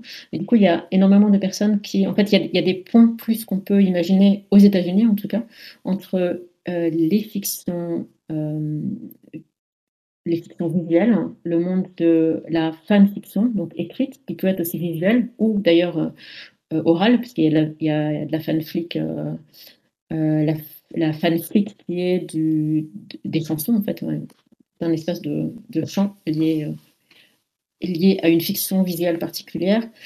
Et euh, il y a des retours en fait de l'un à l'autre. Et par rapport à la fanfiction, il y a aussi le cosplay, qui est un endroit qui n'est pas un endroit de jeu de rôle, mais qui pour moi se ressemble beaucoup. Et euh, la fanfiction, tu peux te dire, bah, c'est une sorte de jeu de rôle en solitaire dans un, dans un univers à canon. Tu peux considérer ça comme ça finalement, avec des règles que tu te fixes toi-même pour respecter ce canon. Euh, et d'ailleurs, souvent, en plus, il y a des fanfictions qui sont collaboratives, donc on peut se dire que c'est la même chose. Et de l'autre côté, tu as aussi le cosplay qui permet à des gens de créer un univers. Par exemple, le cosplay dans le domaine du. Euh, dans, le, dans cette espèce de. De dans le. Ah, je, vais, je vais trouver. le steampunk. Le steampunk, c'est assez marrant parce que le cosplay steampunk, en fait, c'est des gens qui créent. Euh, créer un univers, donc c'est pas dans un. Le steampunk lui-même ne reprend pas les canons d'un univers particulier, mais tu peux. Euh, tu fais ton propre mashup de euh, technologie, euh, de rétrofutur, de victorien, de Jane Austen et de Jules Verne. Tu fais toi-même ce que tu, ton, tu crées ton personnage, ton, ton matériau artistique, c'est toi-même, c'est ton corps, tes vêtements. Et c'est un endroit très collectif et en fonction de, la réunion de cosplay auquel tu assistes, tu vas euh, créer un monde. Et après, effectivement, euh, euh, comme je lis le commentaire de Melvin, mais tu le diras sûrement, il y a aussi effectivement le, Grandeur Nature, qui est également une autre plateforme d'essai. Et après, ça, ça se retrouve, moi j'ai lu des traces de ça dans la Bitlit, et on en voit, comme, comme tu dis Léo, dans, le, dans la fiction. Euh, et, c'est très. Euh, voilà. Et par contre, légitimité, ça, par contre, la fanfiction, finalement, c'est une sorte de jardin secret euh, d'expérimentation, même personnelle, sur, qui peuvent être hyper, du coup, très intimes. C'est un, champ de la fanfiction où il y a beaucoup de, beaucoup de personnes qui, queer qui, qui s'expriment sous pseudonyme parce qu'il y, a parfois aux États-Unis des gros problèmes, il y a régulièrement des gens qui sont outés qui écrivent de la fanfiction queer et qui sont outées parce qu'elles sont euh, professeurs dans des écoles, etc.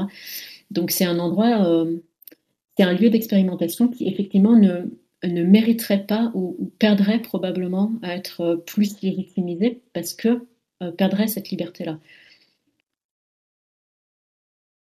Oui, moi, j'ai quand même. Enfin, comme je disais tout à l'heure, hein, euh, les, quand, on, quand on est dans les, dans les marges, c'est chouette parce qu'on a beaucoup de liberté. Euh, mais effectivement, ça se fait quand même un certain nombre de prix et je voudrais pas qu'on les oublie. Euh, peut-être plus dans un champ purement artistique et littéraire.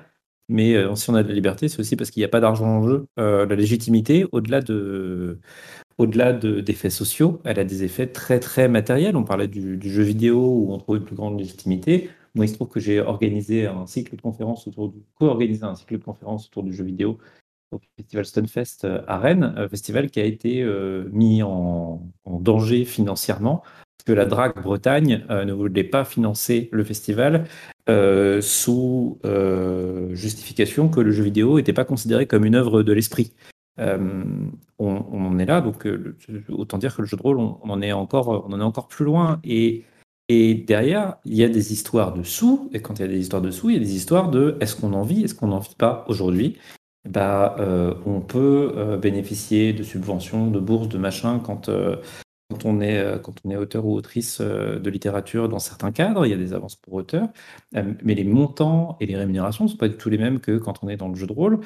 Et en fait, euh, c'est un peu la même chose pour les gens qui font de la fanfic, c'est-à-dire qu'on peut tout à fait s'extasier sur la liberté, et je, moi, je suis la première à trouver ça super, mais ça se, se paie au prix d'un travail bénévole, et moi je pense qu'il faut le questionner à cet endroit-là aussi. S'il y a un problème de rencontre, euh, c'est parce que d'un côté il y a des professionnels, et de l'autre côté il y a des gens qui sont regardés un peu de haut, parce que c'est pas tout à fait des professionnels, euh, et que, en fait, si on veut travailler sérieusement, il faut avoir les moyens de travailler sérieusement. Quand on dit les rôlistes gagneraient à sortir un peu de leur, de, leur champ de confort et tout, bah ouais, il faut avoir le temps. Et pour avoir le temps, il ne faut pas être obligé de bosser ailleurs. Faut, enfin, faut avoir la disponibilité mentale. Donc, il y a, pour moi, il y a des questions qui se posent à cet endroit-là, sur des questions de, rémunération. Et la, difficulté de rencontre, je pense qu'elle peut venir de là, même si j'entends bien que dans les marges, c'est pas tout à fait les mêmes montants. Euh, on a des gens qui travaillent, euh, on a des gens qui travaillent de façon bénévole aussi, euh, ou quasi bénévole des deux côtés, mais en fait, il y a, un, il y a une habitude, il y a un contexte social et socio-économique qui est en place autour et qui, euh, et qui, qui vient euh, bah, sédimenter tout ça. quoi. Désolé, je balance un peu un papier dans la mare. Mais carrément.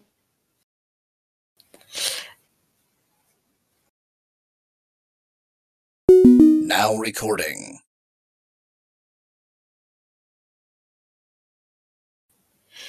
Du coup, eh ben, je suis très contente d'avoir posé cette question parce que les, les réponses me, euh, comment dire, je les, je les attendais pas c'est effectivement euh, intéressant de, de constater que les, les marges se rencontrent de façon absolument sous-marine et que euh, de l'autre côté, il y, a des, il y a des vrais obstacles matériels techniques aussi. Sandrone disait aussi, je m'interroge sur le fait qu'on choisit souvent nos terrains d'exploration J'ajoute euh, J'adore le JDR indé, je ne connais rien aux jeux vidéo indé par exemple, peu à la littérature en dehors des genres qui me plaisent. Je ne rejoins finalement l'exploration que dans le domaine musical. Et il y a peut-être aussi cette question de, euh, comment dire, sortir euh, des sentiers battus, ça demande un effort et une curiosité qu'on n'est peut-être pas forcément prêt ou prête à, fournir dans, dans, tous les domaines de, de créativité possible quoi et qui font qu'on peut tout à fait euh, se, contenter du, du mainstream euh, rôliste pour euh, se lancer en parallèle sur de l'extrême poésie radicale en littérature et, et vice versa évidemment.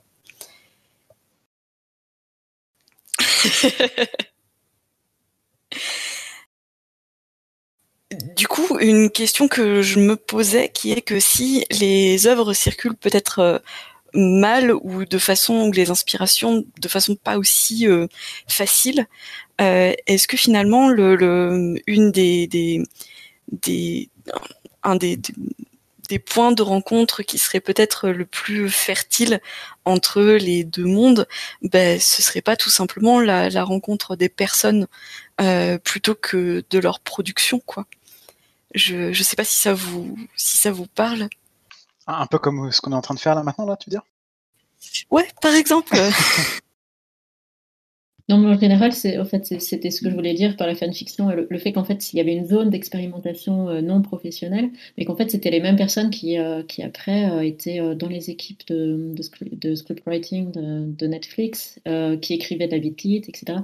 Donc c'est, moins, c'est tant des, c'est souvent la même personne en fait qui crée elle-même les ponts entre ces ces disciplines-là, qui essaient des choses en poésie, qui ensuite va faire du jeu de rôle et vice-versa, etc. Et effectivement, parmi ces activités, euh, et euh, je suis complètement d'accord avec toi, Malville, du coup, il y en a qui sont vraiment pas rentables, quoi, et, euh, d'autres qui le sont. Et je pense qu'il y, y, a déjà plus de ponts qu'on imagine qui, qui à, à l'échelle d'individus, se, se déjà, quoi. Euh, moi, je, sais que j'ai pour habitude, notamment quand je rencontre des, euh, des, euh, des gens qui sont dans la littérature de l'imaginaire ou des gens qui sont dans le domaine du jeu vidéo, de me ramener avec mon exemplaire de Pour la Reine. parce que souvent, c'est des gens qui ont un regard sur le jeu de rôle, mais il y, a, quand même un, effet un peu social avec le jeu de rôle, c'est que grosso modo, on a une population assez importante de gens qui jouent quand ils sont ados, étudiants, et qui arrêtent après. Et donc, moi, je retourne très souvent sur des gens qui ont construit euh, des imaginaires dans, dans leur jeunesse avec le jeu de rôle comme outil, et puis qui ont arrêté d'en faire depuis 20 ans. Et, et qui ont un regard assez lointain là-dessus. Et moi, j'ai envie d'arriver avec, euh, avec des formats innovants, parce que je pense que pour la Reine a, été un format quand même, et reste un format super innovant, et leur, leur donner des approches différentes du jeu de rôle. Et, et je sens que ça allume des trucs, et c'est des gens qui se remettent à en faire, qui se remettent à en écrire, euh, et, qui, et, qui, reviennent dedans. Et je ne parle pas de vieilles gloires de jeux de rôle qui viennent pour faire de nouvelles éditions de leurs vieux jeux euh, en Kickstarter. Euh, non, non, je parle de, gens qui, qui recommencent à jouer tout simplement à, à, leur table. Et, et ça, c'est un phénomène assez qui n'est pas rare pour moi, mais effectivement, faut réussir à proposer des formes ludiques qui, et je, pense que, euh, je pense que bois dormant est un très mauvais exemple sur le sujet, par contre que la clé des songes, euh, la clé des nuages, pardon, KF, euh, est un très bon exemple, des jeux qui ont un faible coût d'accès. le jeu de rôle, un de ses soucis, c'est quand même que pendant très longtemps, il fallait lire un gros bouquin, ça prenait très longtemps, et ensuite on pouvait jouer, et puis il fallait trouver du monde, et faire des personnages, enfin un truc hyper long, donc un coût d'accès fort, et que pour faire redécouvrir le jeu de rôle aux gens, on a besoin de trucs qui peuvent se faire très rapidement. Les jeux vidéo, si on peut les découvrir facilement, c'est parce que on a en 30 minutes euh, des expériences hyper fortes, ou en tout cas les débuts d'expériences euh, euh, fortes qui peuvent donner de l'appétence. Pareil pour un bouquin, on commence à le lire, on est dedans. Un jeu de rôle, il faut lire le bouquin, faire les personnages, enfin bref, c'est un, un, bazar. Donc il y, y, y a des effets, il, y y, a des, créations, des trucs à penser, et effectivement, il y a des jeux déjà existants qui facilitent la rencontre, qui permettent de, de, de, de, nouer le contact. Et moi, je pense que pour dire le jeu de rôle, c'est pas que Donjons et Dragons. Bah, il faut proposer des jeux qui sont pas que Donjons et Dragons et qui peuvent se jouer sur le, sur le pouce. Et, et, y a des, et, dans les festivals et dans les conventions, euh, je pense qu'il y a des, vraies choses et des vrais, des vrais moments de rencontre. Euh, et puis aujourd'hui, je crois qu'il y a des choses qui se jouent un peu aussi, mais je ne saurais pas sous quelle forme exactement. Mais il y a des choses qui se jouent un peu avec les actual plays,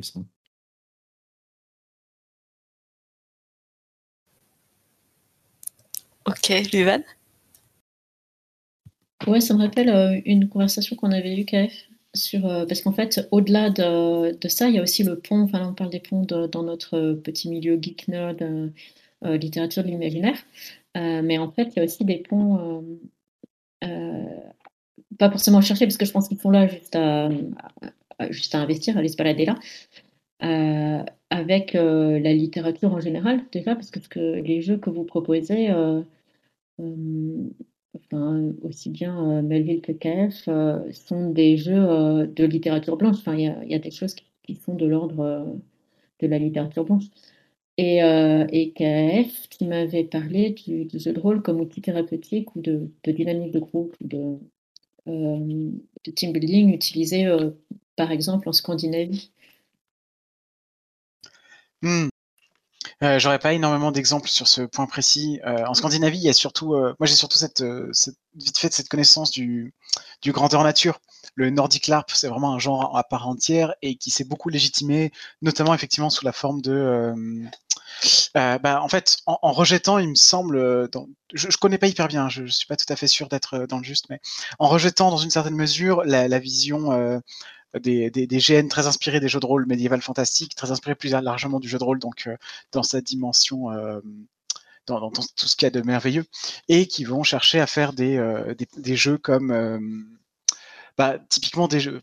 J'ai un exemple de jeu qui me vient en tête, qui, est célèbre pour avoir utilisé des kilos et des kilos de farine comme matériel, euh, où en fait on joue des personnes atteintes d'un cancer euh, qui vont probablement en mourir et qui, euh, qui échangent dedans dans un espace, qui échangent au sujet de leur vie, dans un espace complètement abstrait, très étrange, avec l'effet d'une espèce de, performance artistique collective, d'un happening vécu tous ensemble, et du coup des thématiques qui sont bah, proches d'un vécu très contemporain, très réel, qui effectivement évoquent totalement des, thématiques qu'on trouverait dans la littérature blanche. Et euh, moi, c'est des choses qui m'inspirent et qui en même temps euh, me font rester sur le seuil, c'est-à-dire que euh, je n'ai pas envie que dans le jeu, enfin, le jeu de rôle vient très clairement euh, des milieux wargame geek et des, littératures de l'imaginaire, au moins à ses débuts. Et même si je le veux euh, voir s'ouvrir à beaucoup plus de potentiel qu'il a en lui, euh, j'aimerais pas qu'on reproduise la même fracture en fait entre une littérature, entre un jeu de rôle blanc ou un jeu de rôle légitime et beau, et puis des, marges de geeks qui font des trucs bizarres avec de la magie. Moi, j'ai, tu, tu, parlais du côté littérature blanche de la clé des nuages, qui est là à moitié, c'est-à-dire que c'est effectivement un jeu auquel on peut donner uniquement cette valeur euh, poétique. On peut jouer un, type qui rentre dans un café et qui, euh, en regardant au fond de sa tasse, se rappelle de, son épouse divorcée. Mais c'est aussi un jeu dans lequel la proposition de base, c'est quand même de jouer un, un, magicien qui se retrouve dans des vieilles ruines mystiques et qui s'interroge sur, sur l'accomplissement d'une grande quête majestueuse. Et c'est un jeu qui permet les deux en soi. Notamment, il marche bien pour les personnes qui ont un certain rapport à la spiritualité, mais pas forcément. Et euh, voilà, moi, les, ponts que je veux tendre de ce côté-là, si, si c'était possible, ce serait. Euh, enfin, c'est vraiment pas pour essayer de reconstituer une espèce de, rupture euh, binariste comme ça, mais plutôt pour essayer de construire un. Comment? Ouais, c'est la, la, voie difficile, je pense, d'essayer de se constituer une légitimité et un droit de toucher un peu à tout en jeu de rôle, sans jouer la coupure franche et méchante des artistes versus les, des artistes contre les, bas, consommateurs de divertissement. Ça, c'est vraiment une frontière que je déteste et que je voudrais pas qu'on reproduise euh, accidentellement. Alors le, sens de ma question, c'était pas tant euh, sur des questions de légitimité que euh, d'enrichissement en fait. C'est-à-dire d'avoir des personnes qui posent un regard sur nos pratiques ou, de par leur création qui vont vers des trucs qui, qui n'ont pas les mêmes évidences euh, et les mêmes euh, réflexes ou, et, tout d'un coup on se dit eh mais il y avait un angle mort là. Et, on, s'en était pas rendu compte parce que notre pratique avait été cristallisée construite et et on s'était pas rendu compte. Je vais prendre un exemple concret euh, qui est dévoyé qu'on citait en début de podcast donc euh, déjà, Dévoyer me rappelle beaucoup euh, la, clé des nuages euh, sur, sur la façon dont, dont, dont on y joue. c'est un jeu à deux, mais vous apportez, Léo et Luvan, un dispositif qui est une alternance de lecture et d'écrit, enfin de d'oral et d'écrit. C'est-à-dire que on est déjà on est deux joueuses qui jouent le même personnage, la voyageuse. L'une va écrire le, le, un carnet de voyage pendant que l'autre va lire. Et comme ça se passe non pas sur Discord, mais sur un pad, on voit en direct, en fait, chaque lettre qui est en train de s'écrire ou d'être effacée. Si on retourne à la ligne, on sent les, les blancs quand la personne n'écrit rien. Il y a une vraie synchronicité, en fait. Euh, et ensuite, euh, la personne qui n'écrivait pas lit à voix haute. Et ensuite, on inverse jusqu'à d'autres phases de jeu où on va parler à l'oral. Et euh, je, je trouve que c'est euh, enfin, quand j'ai parlé de ce dispositif-là autour de moi, euh, c'était difficile à comprendre sans y avoir joué pour des rôlistes l'intérêt du dispositif en fait. De se dire bah tant qu'à faire qu'à faire un, un, truc asynchrone euh, on fait un jeu par forum quoi on écrit chacun notre tour. On va pas juste attendre que l'autre ait fini d'écrire avant de pouvoir faire quelque chose. Je mais non enfin moi pour le coup je l'ai vraiment ressenti. Il y a une vraie tension du fait d'être lu en direct, en fait, de, de, ne pas pouvoir euh, réfléchir. Euh, enfin, on voit ma réflexion en direct, en fait. C'est, comme parler, en fait. Euh, donc cette asymétrie-là, qui n'est pas une asynchronicité, mais une asymétrie, elle était super intéressante et je l'ai pas vu traiter de cette façon-là dans d'autres jeux. Et le deuxième point qui était important pour moi, c'est le pronom. C'est-à-dire qu'il y a des moments où on est toutes les deux à l'oral et on décrit une scène, mais vraiment comme en jeu de rôle, quoi. Il y, en a une qui va décrire euh, euh, le, shit happens, euh, le, problème qui se passe, et l'autre qui pilote la, voyageuse pour dire comment elle, elle résout ça, elle se sort de cette situation, etc. Mais les deux joueuses disent tu.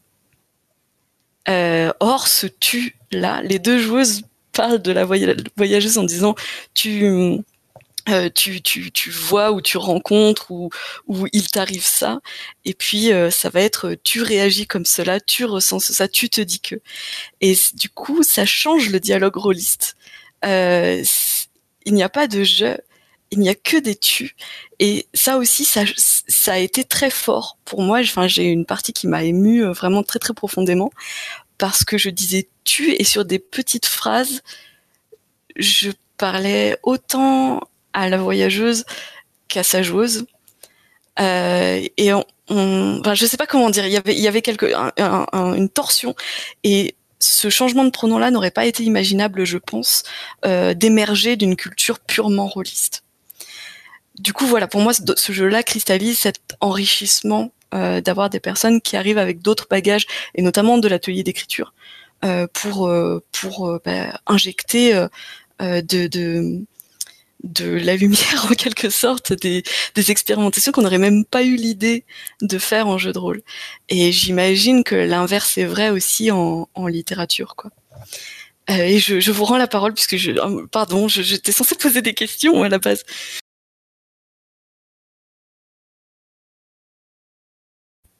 Melville.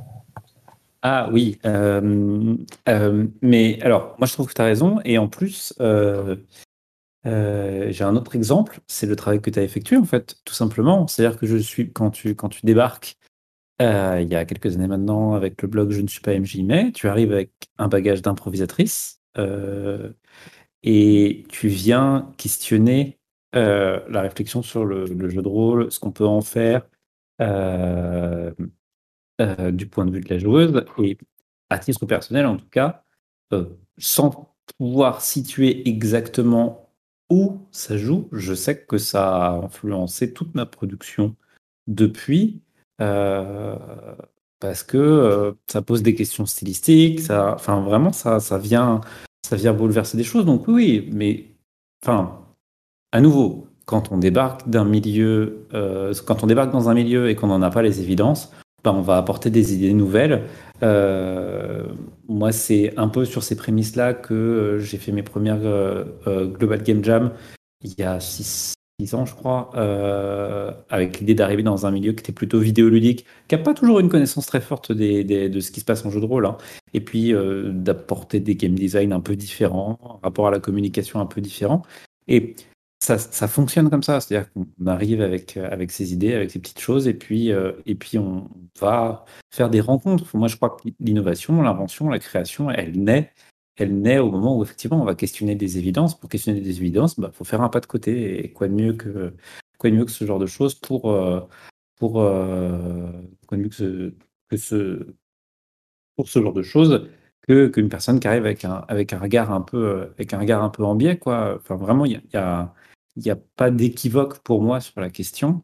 Je pense que c'est vrai entre littérature et jeu de rôle, mais en vrai, créativement, ça se joue un peu partout.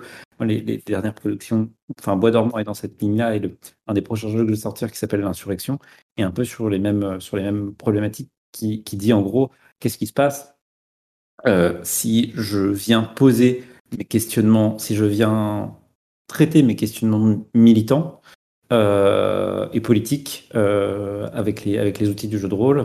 Et, euh, est-ce que j'ai envie de, est-ce que, qu'est-ce que j'ai envie de faire, de ça? Et je sais qu'un des premiers lecteurs que j'ai eu pour pour l'insurrection, son retour, ça a été, bah, moi, ça m'intéresse, et en fait, j'ai envie d'aller y jouer avec le collectif de Gilets jaunes de mon bled. Et, là, je me dis, OK, je suis au bon endroit de ce que je voulais faire. Je veux qu'on puisse se poser des questions d'une façon différente. Et moi, je veux apporter mes outils rôlistes dans d'autres cadres. Yes. Est-ce que vous avez encore des... Euh, ah, KF, la réponse. Euh, oui, je, voulais rebondir sur ce que tu disais tout à l'heure sur, sur Dévoyer, et du coup, ça va, ça va aborder des axes un peu parallèles à ceux qu'a évoqué euh, Melville.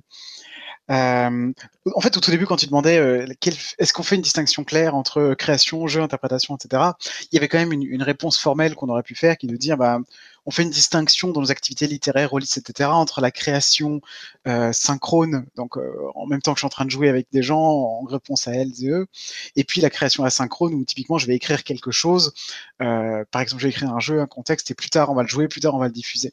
Bon, effectivement, cette distinction-là, je, vais, laisser de côté le jeu de rôle textuel, parfois dont on n'a pas parlé, qui a une nature euh, asynchrone, un peu comme le jeu de rôle épistolaire aussi, qui ont tout un aspect littéraire qu'on pourrait explorer. Mais enfin, on a, bien assez de pain sur la planche aujourd'hui.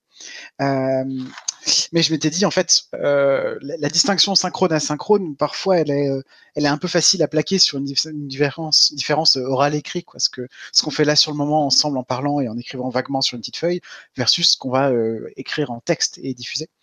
Et dévoyer, c'est vrai que c'est le, jeu qui me semblait euh, beaucoup brouiller ça. Et moi, j'avais vraiment un vrai plaisir en jouant à, bah, à, te voir écrire, toi, effectivement, à, voir euh, l'autre composé d'être enlevé. Et euh, il y a une espèce de, version oralisée de l'écriture, au sens où euh, bah, on voit de l'écriture en train de se faire, en train d'hésiter avec ses errements. Euh, moi, ça me, ça me questionne. Enfin, j'avais eu des questionnements un peu inverses quand je m'étais posé la question de la poésie en jeu de rôle. Euh, quand je parle de faire de la poésie rôliste, il y a des gens qui, qui entendent un peu naïvement faire des parties où on va parler en vers ou avec une métrique particulière ou quoi. Et c'est pas du tout ça, mais je comprends ce réflexe de pensée et on se dit, bah, ça va être hyper dur parce qu'il faut avoir une technique de ouf. Et, en fait, non, euh, l'oral a des, lois et des fonctionnements qui ne sont pas ceux de l'écrit. Donc la poésie rôliste, elle s'appuie sur autre chose qu'un ciselage extrême du verbe, ce que permet euh, l'écriture dans une certaine mesure. Mais ce que montre un jeu comme Dévoyé en allant à, à mi-chemin, c'est aussi qu'on peut faire l'autre sens et on peut oraliser l'écriture dans un certain sens, c'est-à-dire, euh, bah ouais, ce, ce, ce, si on est prêt à, euh, dans une partie de jeu de rôle, à se confronter à ce que l'autre nous raconte, à, raconter des trucs, à inventer du jeu de rôle pour les autres, on peut aussi se permettre d'inventer de l'écriture, d'écrire devant quelqu'un, ce qui nous est beaucoup plus facile d'ailleurs avec un média, en, ligne en fait, avec des, éditeurs de texte où on peut voir chaque caractère qui se qui tape l'un à la suite des autres. Je trouve ça très très poétique en fait, très beau de voir euh, ce moment presque intime qui est le moment de l'écriture partagée. Et euh, je pourrais faire un parallèle sur d'autres techniques euh, avec Shades, un, jeu de rôle de Victor Gisbert, qui a été traduit en français par euh, Fabien Ilvain sur son blog euh, euh, qui est aussi un jeu qui intègre certains, certains artifices, Shades parmi d'autres, hein, qui sont vraiment, je pense, pensés à, à, partir de catégories littéraires. En concrètement, on joue des fantômes qui reviennent sur sur un, endroit longtemps après leur mort et après les horreurs qui se sont passées entre eux. Ce sont des personnages qui ont beaucoup souffert et qui se sont fait beaucoup souffrir. On part de absolument rien, aucun contexte de départ, il faut tout construire soi-même. Et on alterne en fait, donc on a des phases de présent où on joue ces fantômes, euh, où on raconte les choses objectivement euh, à la troisième personne. Euh, L'ombre monte les escaliers doucement et regarde par la fenêtre distraitement. Et des moments où on raconte leurs souvenirs totalement subjectifs. Donc là où on dit je, on est censé utiliser le passé, ça c'est assez dur, mais on, on, se souvient du coup ce qui s'est passé. Et le jeu nous impose, nous force quasiment euh, à ne pas être cohérent dans nos différentes interprétations et dans nos différents moments de passé, parce que cette subjectivité, ça doit être la marque de comment on a vécu les événements, et on peut être euh, deux à avoir vécu les mêmes événements de façon très difficile. Et c'est un, exercice vraiment dur. D'ailleurs, Shades se présente euh, en tant que jeu comme un exercice difficile, comme une sorte de défi. Et euh, c'est aussi quelque chose où on peut vraiment voir euh, l'application toute simple de quelques idées, euh, enfin quelques éléments d'analyse littéraire classique, quoi, qui sont euh, est-ce qu'on écrit au présent ou au passé, quelle voix on prend pour la narration, est-ce qu'on prend un narrateur euh, interne ou externe? Il y a tout un tas de questions toutes simples comme ça qui, qui ouvrent une espèce de tableau avec des cases à remplir, quoi, et où on a envie de tout bêtement d'aller d'aller regarder les autres cases, d'aller imaginer d'autres dispositifs basées sur des. euh, ça peut commencer par être des règles littéraires très simples. Et c'est pour ça que moi j'ai aussi ce rapport-là à, la théorie, parce que, parce que les littéraires ont une sacrée avance sur les rôlistes de ce point de vue-là. Et il y a un, un milliard d'idées, d'expériences plus ou moins barrées, plus ou moins euh, évidentes à aller piocher euh, de ce côté-là. Yes. Léo, tu voulais répondre? Je voulais répondre à la question que tu allais poser, mais que tu n'as pas encore posée. Alors il faut que tu poses la question d'abord. Alors je la pose parce que c'est la dernière. Euh, en fait c'est un- c'est une question qui est un peu une question de presque de commande, c'est-à-dire qu'elle est faite pour être démentie par des productions à venir. Euh, à votre avis, est-ce qu'on peut qu'est-ce qu'on peut écrire ou jouer en jeu de rôle qu'un roman euh, ne permet pas ou que en tout cas la littérature ne permet pas et vice versa est-ce qu'on qu'est-ce qu'on peut faire en littérature que le jeu ne permet pas? Ou est-ce que c'est une question qui n'aurait finalement pas tant de sens que ça?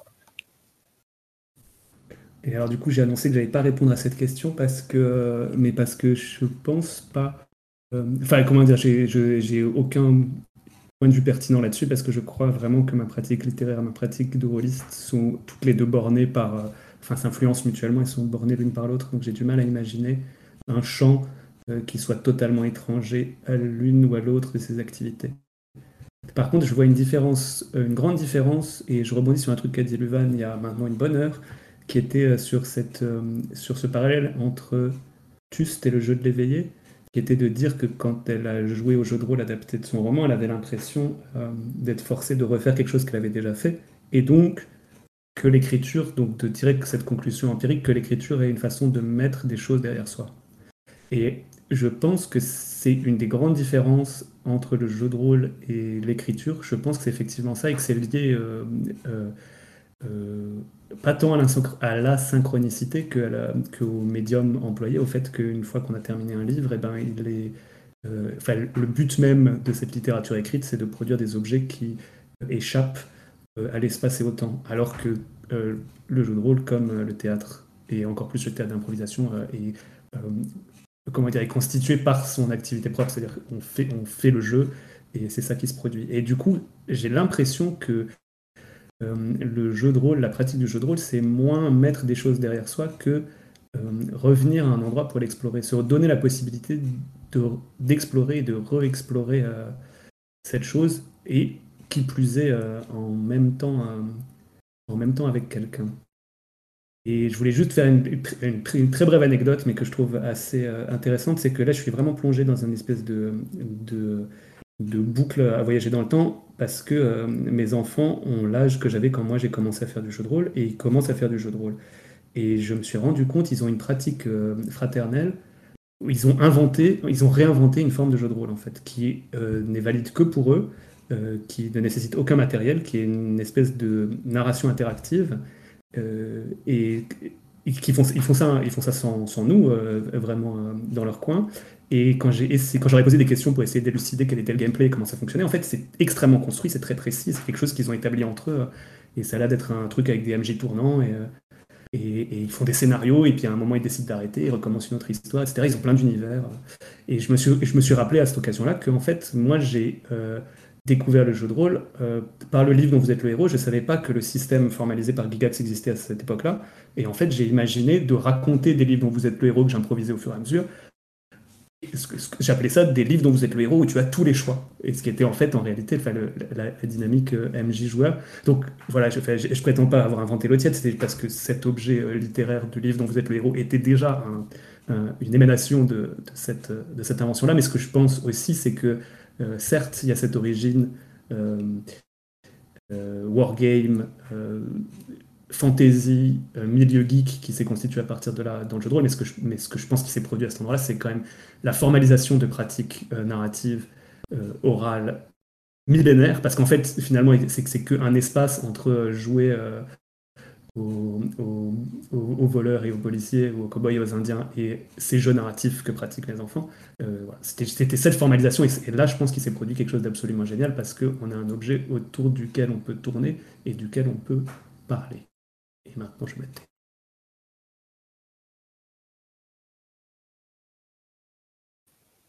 KF, tu veux continuer? Yes. Euh, Il y a plein de, réponses intéressantes à faire à cette question, je pense. Celle qui me vient là maintenant, c'est euh, peut-être une spécificité du jeu de rôle, une possibilité du jeu de rôle que je vois pas euh, dans la littérature, c'est celle d'une expérience créative qui soit à la fois intime et partagée. Donc je vais parler de jeux de rôle qui ont au moins deux participants, participantes, hein, pas, les jeux de rôle solo. Mais moi, c'est un truc que je ressens beaucoup en ce moment dans les jeux que je fais, parce que je joue énormément à des jeux à deux seulement. Et notamment toute une campagne, on en est à 16 épisodes avec Valentin, d'une campagne de cimetière, qui, donc ça se, joue à, deux, moi MJ, lui PJ, et où j'ai créé du coup bah, tout un univers, tout un, tas de choses qui se passent, et énormément de contenu juste pour lui. Et euh, qui sont pas forcément destinés à être joués par d'autres. Et ça m'arrive de, de créer des contenus pour les jouer avec d'autres gens, mais il y a aussi beaucoup de jeux auxquels je participe qui ne demandent aucune préparation de toute façon. Et il y a des jeux avec préparation que je ne prépare que pour une seule et unique personne. Euh, je pense en particulier, il y a une partie sur une partie sur ma, sur ma chaîne qui est la Tour Foudroyée qu'on a joué toi et moi Eugénie, qui était euh, une partie de cimetière ou donc un, jeu OSR, enfin un jeu style donjon euh, dans un univers à la Dark Souls où on revenait dans un lieu qu'on avait imaginé toi et moi bien avant avec euh, la clé des nuages. Et en fait, cette création, je ne l'ai pas fait jouer à d'autres gens et je pour moi, elle est vraiment unique au sens où elle, il n'y aura que cette partie-là. Et c'est ça la dimension intime et partagée que je trouve géniale dans beaucoup de parties de jeux de rôle, c'est le sentiment que ce que je lis, ce que je consomme, ce que je reçois à tel ou tel moment, euh, n'est pas un texte qui a été écrit pour une certaine audience, pour un certain nombre de personnes, mais c'est un texte qui a été euh, dit uniquement pour moi. Il est spécifique à moi. Euh, il y a un, une espèce de vrai cadeau et de, de moment partagé que je trouve euh, très beau de ce point de vue-là. Et euh, oui, juste ce sentiment-là de créer uniquement pour une personne. Euh, on peut, c'est vrai qu'on qu peut écrire des textes pour une personne unique en, en littérature. Hein, si on prend une définition large de littérature qui engloberait euh, euh, ne serait-ce que les lettres, par exemple, c'est vite vu. Euh, mais je trouve pas dans le roman la dimension d'adresse précise à moi qui serait corrélée avec la, la, certitude que ce que je lis effectivement uniquement pour moi était un, est un commentaire subjectif de quelqu'un pour moi, par exemple. Euh, voilà, il y a un petit peu un côté égo trip, mais j'aime beaucoup être dans la position du, de, de, de, la donneuse aussi, quoi, de, de créer un, un, contexte, de créer un instant ensemble. Et du coup, cette dimension vivante et intime qui me, bah, qui me, qui me saisit toujours et qui se voit d'autant plus qu'on est dans des parties juste à deux et pas dans un collectif plus large.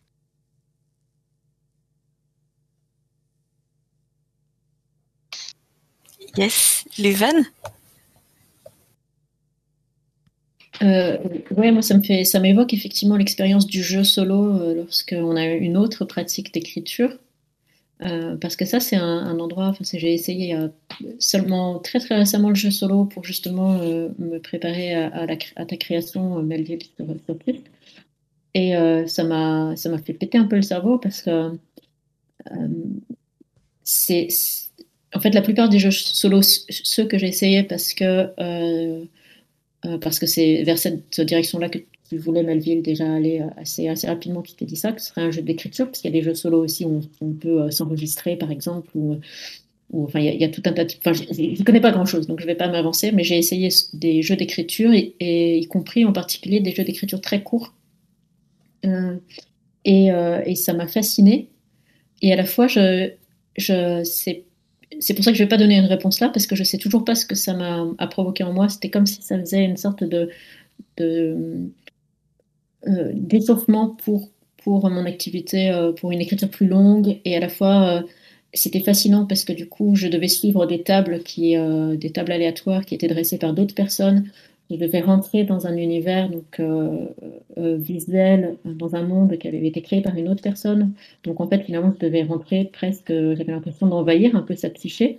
Et c'est une, une, impression que je n'ai pas eue en jouant à des jeux de rôle collectifs, ce qui est bizarre parce qu'on on rentre également dans la psyché de, de sa créatrice. Donc je ne sais pas pourquoi j'ai jamais eu cette, ce sentiment, mais il y a un endroit vraiment enfin, d'intimité et de partage avec cette personne qu'on ne connaît pas du tout, qu'on ne rencontre pas. Pour le coup, là, c'est complètement asynchrone, qui était euh, hyper intéressant.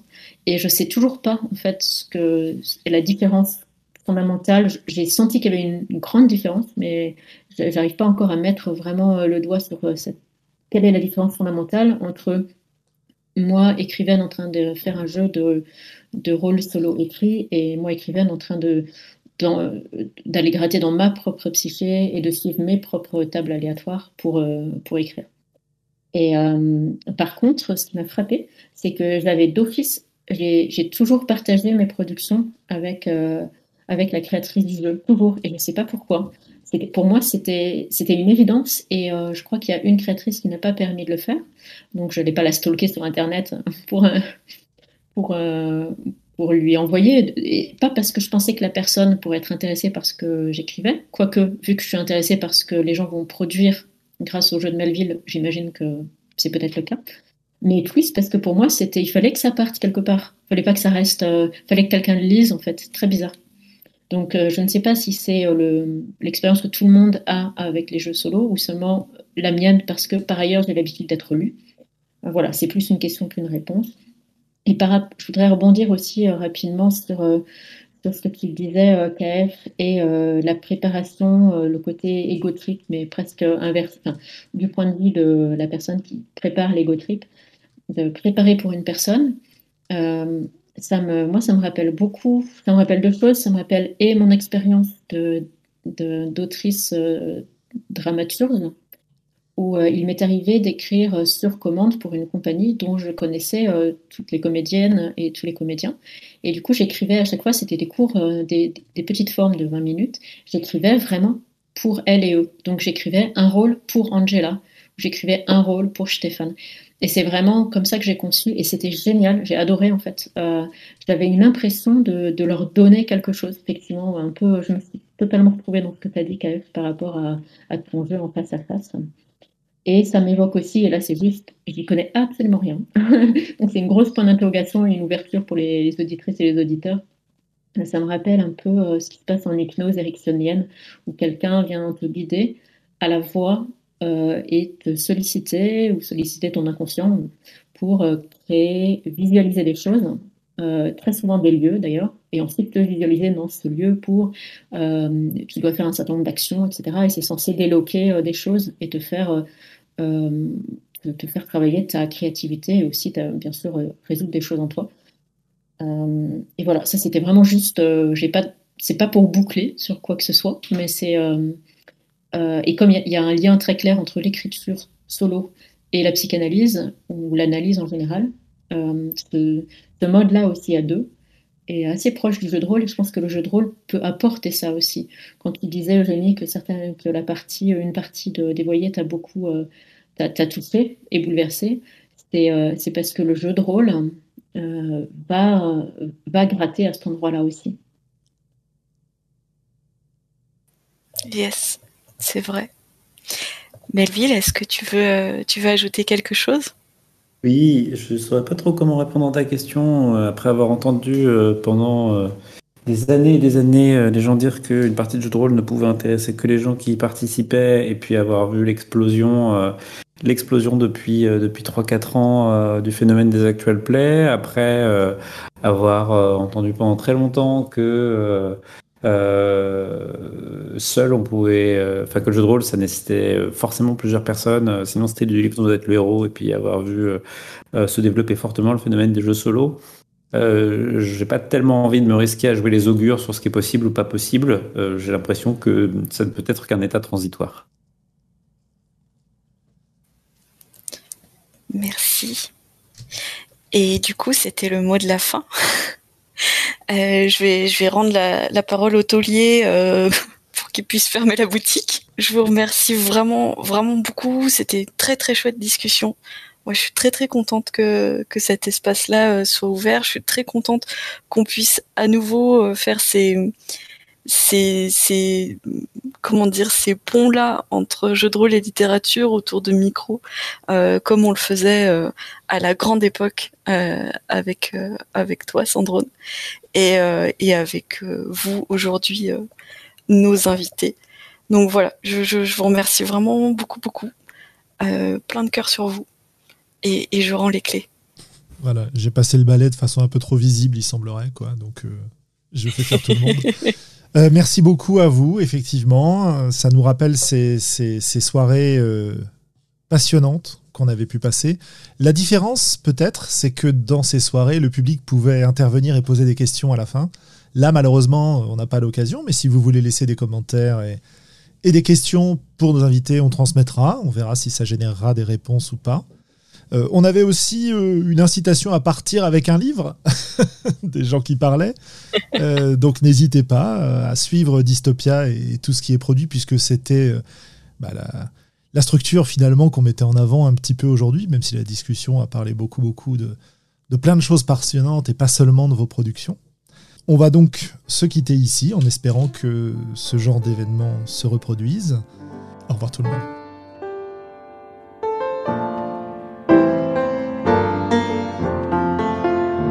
Peuple rôliste, tu viens d'écouter les voix d'Altarida. Si ce que tu as entendu t'a plu, n'hésite pas à nous laisser des commentaires sur le site, sur la chaîne YouTube, à nous rejoindre sur Facebook, sur Discord, bref sur l'ensemble des réseaux sociaux, et qui sait peut-être même un jour nous laisser des étoiles sur iTunes. Porte-toi bien, peuple rôliste, et d'ici la prochaine émission, joue bien.